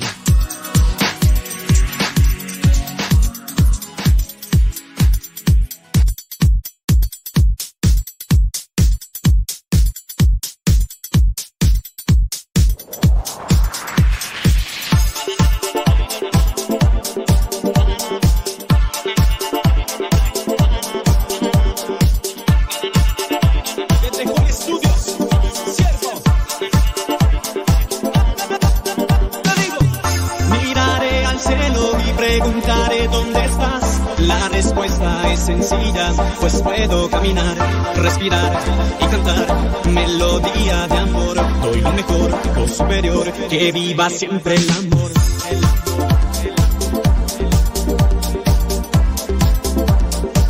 Que viva siempre el amor.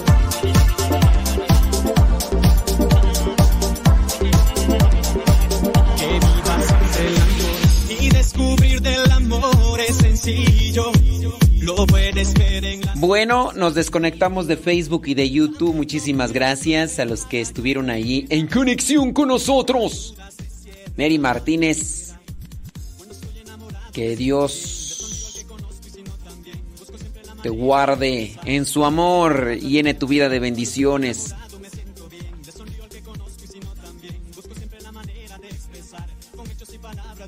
Ándale pues, que Dios bendiga también a tu familia. Chile, muchas ganas. Luz Pastrana, saludos. M. Gaona, gracias. Ofelia. Mata, Celia Cholula, Namina Manita. Mm. Dice que María Ortega Esquivel, gracias.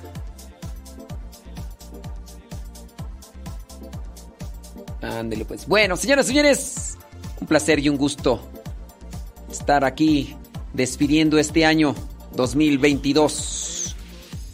Vámonos de Facebook y de YouTube. Acá nos quedamos todavía. Acá nos quedamos en Radio Cepa, solamente que ya nos tenemos que desconectar porque ya son más de tres horas transmitiendo en vivo y a todo color.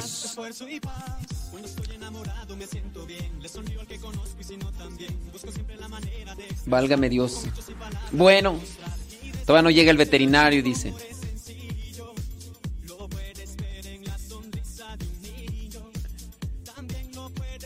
Muy bien.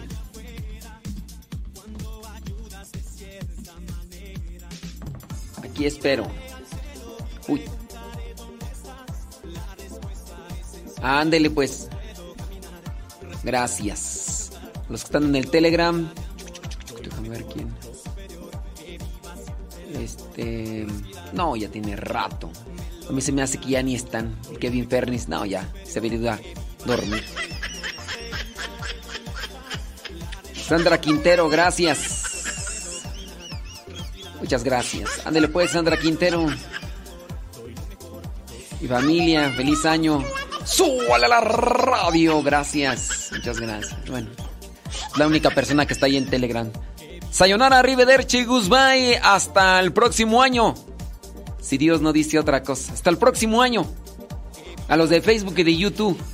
Hasta el próximo año, los de Facebook y de YouTube. Yadira Rivera. Saludos. Súbala a la radio. Yadira Rivera, hasta el próximo extraño. Hasta, el próximo extraño. Hasta el próximo año. Rosa Estela, hasta el próximo año. Gracias. Súbala a la radio. Chile eche galleta. Nayibel Lua. Hasta el próximo año, Nayibel Lua. Súbala a la radio. Hey.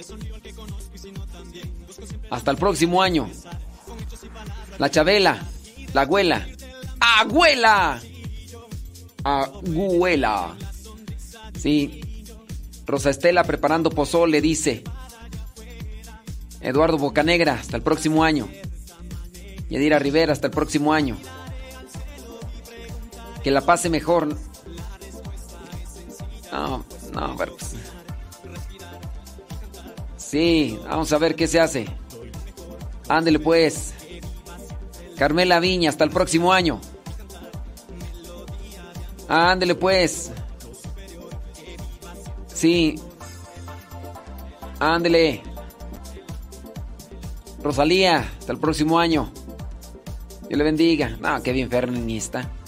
Estoy saludando a los que se aparecen ahí en el Telegram, ya. Son Tocho Morocho. Muy bien. Tarará. Nos vamos de Facebook. Nos vamos de Facebook. Sí. Claro, me lo hago. Gracias. Me dice el porro Ernesto Fernández. Que ya nada más abran allá. Muy bien, Ernesto. Gracias. Marnel Saldaña, Saldana. Ándele pues. Ahí andamos, Marnel Saldana. Hasta el próximo año. Adolfo BP, saludos, Magda Guerrero. Gracias, muchas gracias. Gracias. Hasta el próximo año, los de Facebook y YouTube. Acá vamos a seguir todavía en Radio Sepa. ¿eh? Ándele pues. Yo no les deseo que les vaya bien.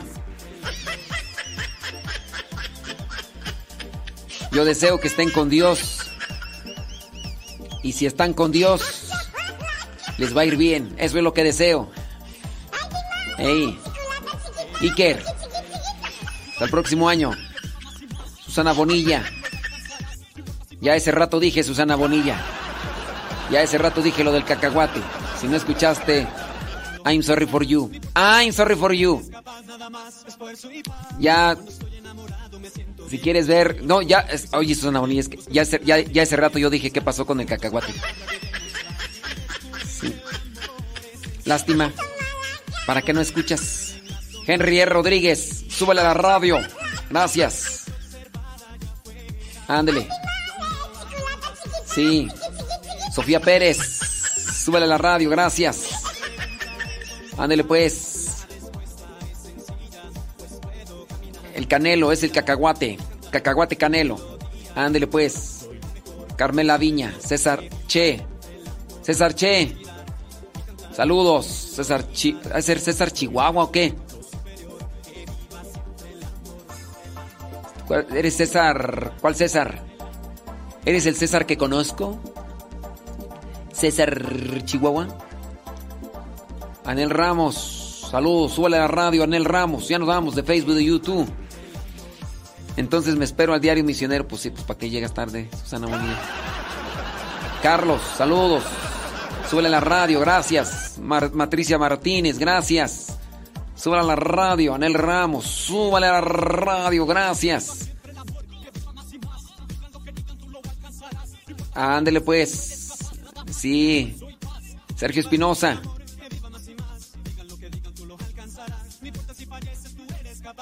Anda en Roma, dice. Muy bien, Sergio. Ahí le hubieran pedido un, le hubieran pedido un, saludo al Papa Francisco de Radio Cepa. Está todo volumen, dice Carlos. Ey. Sí. Sí, así es.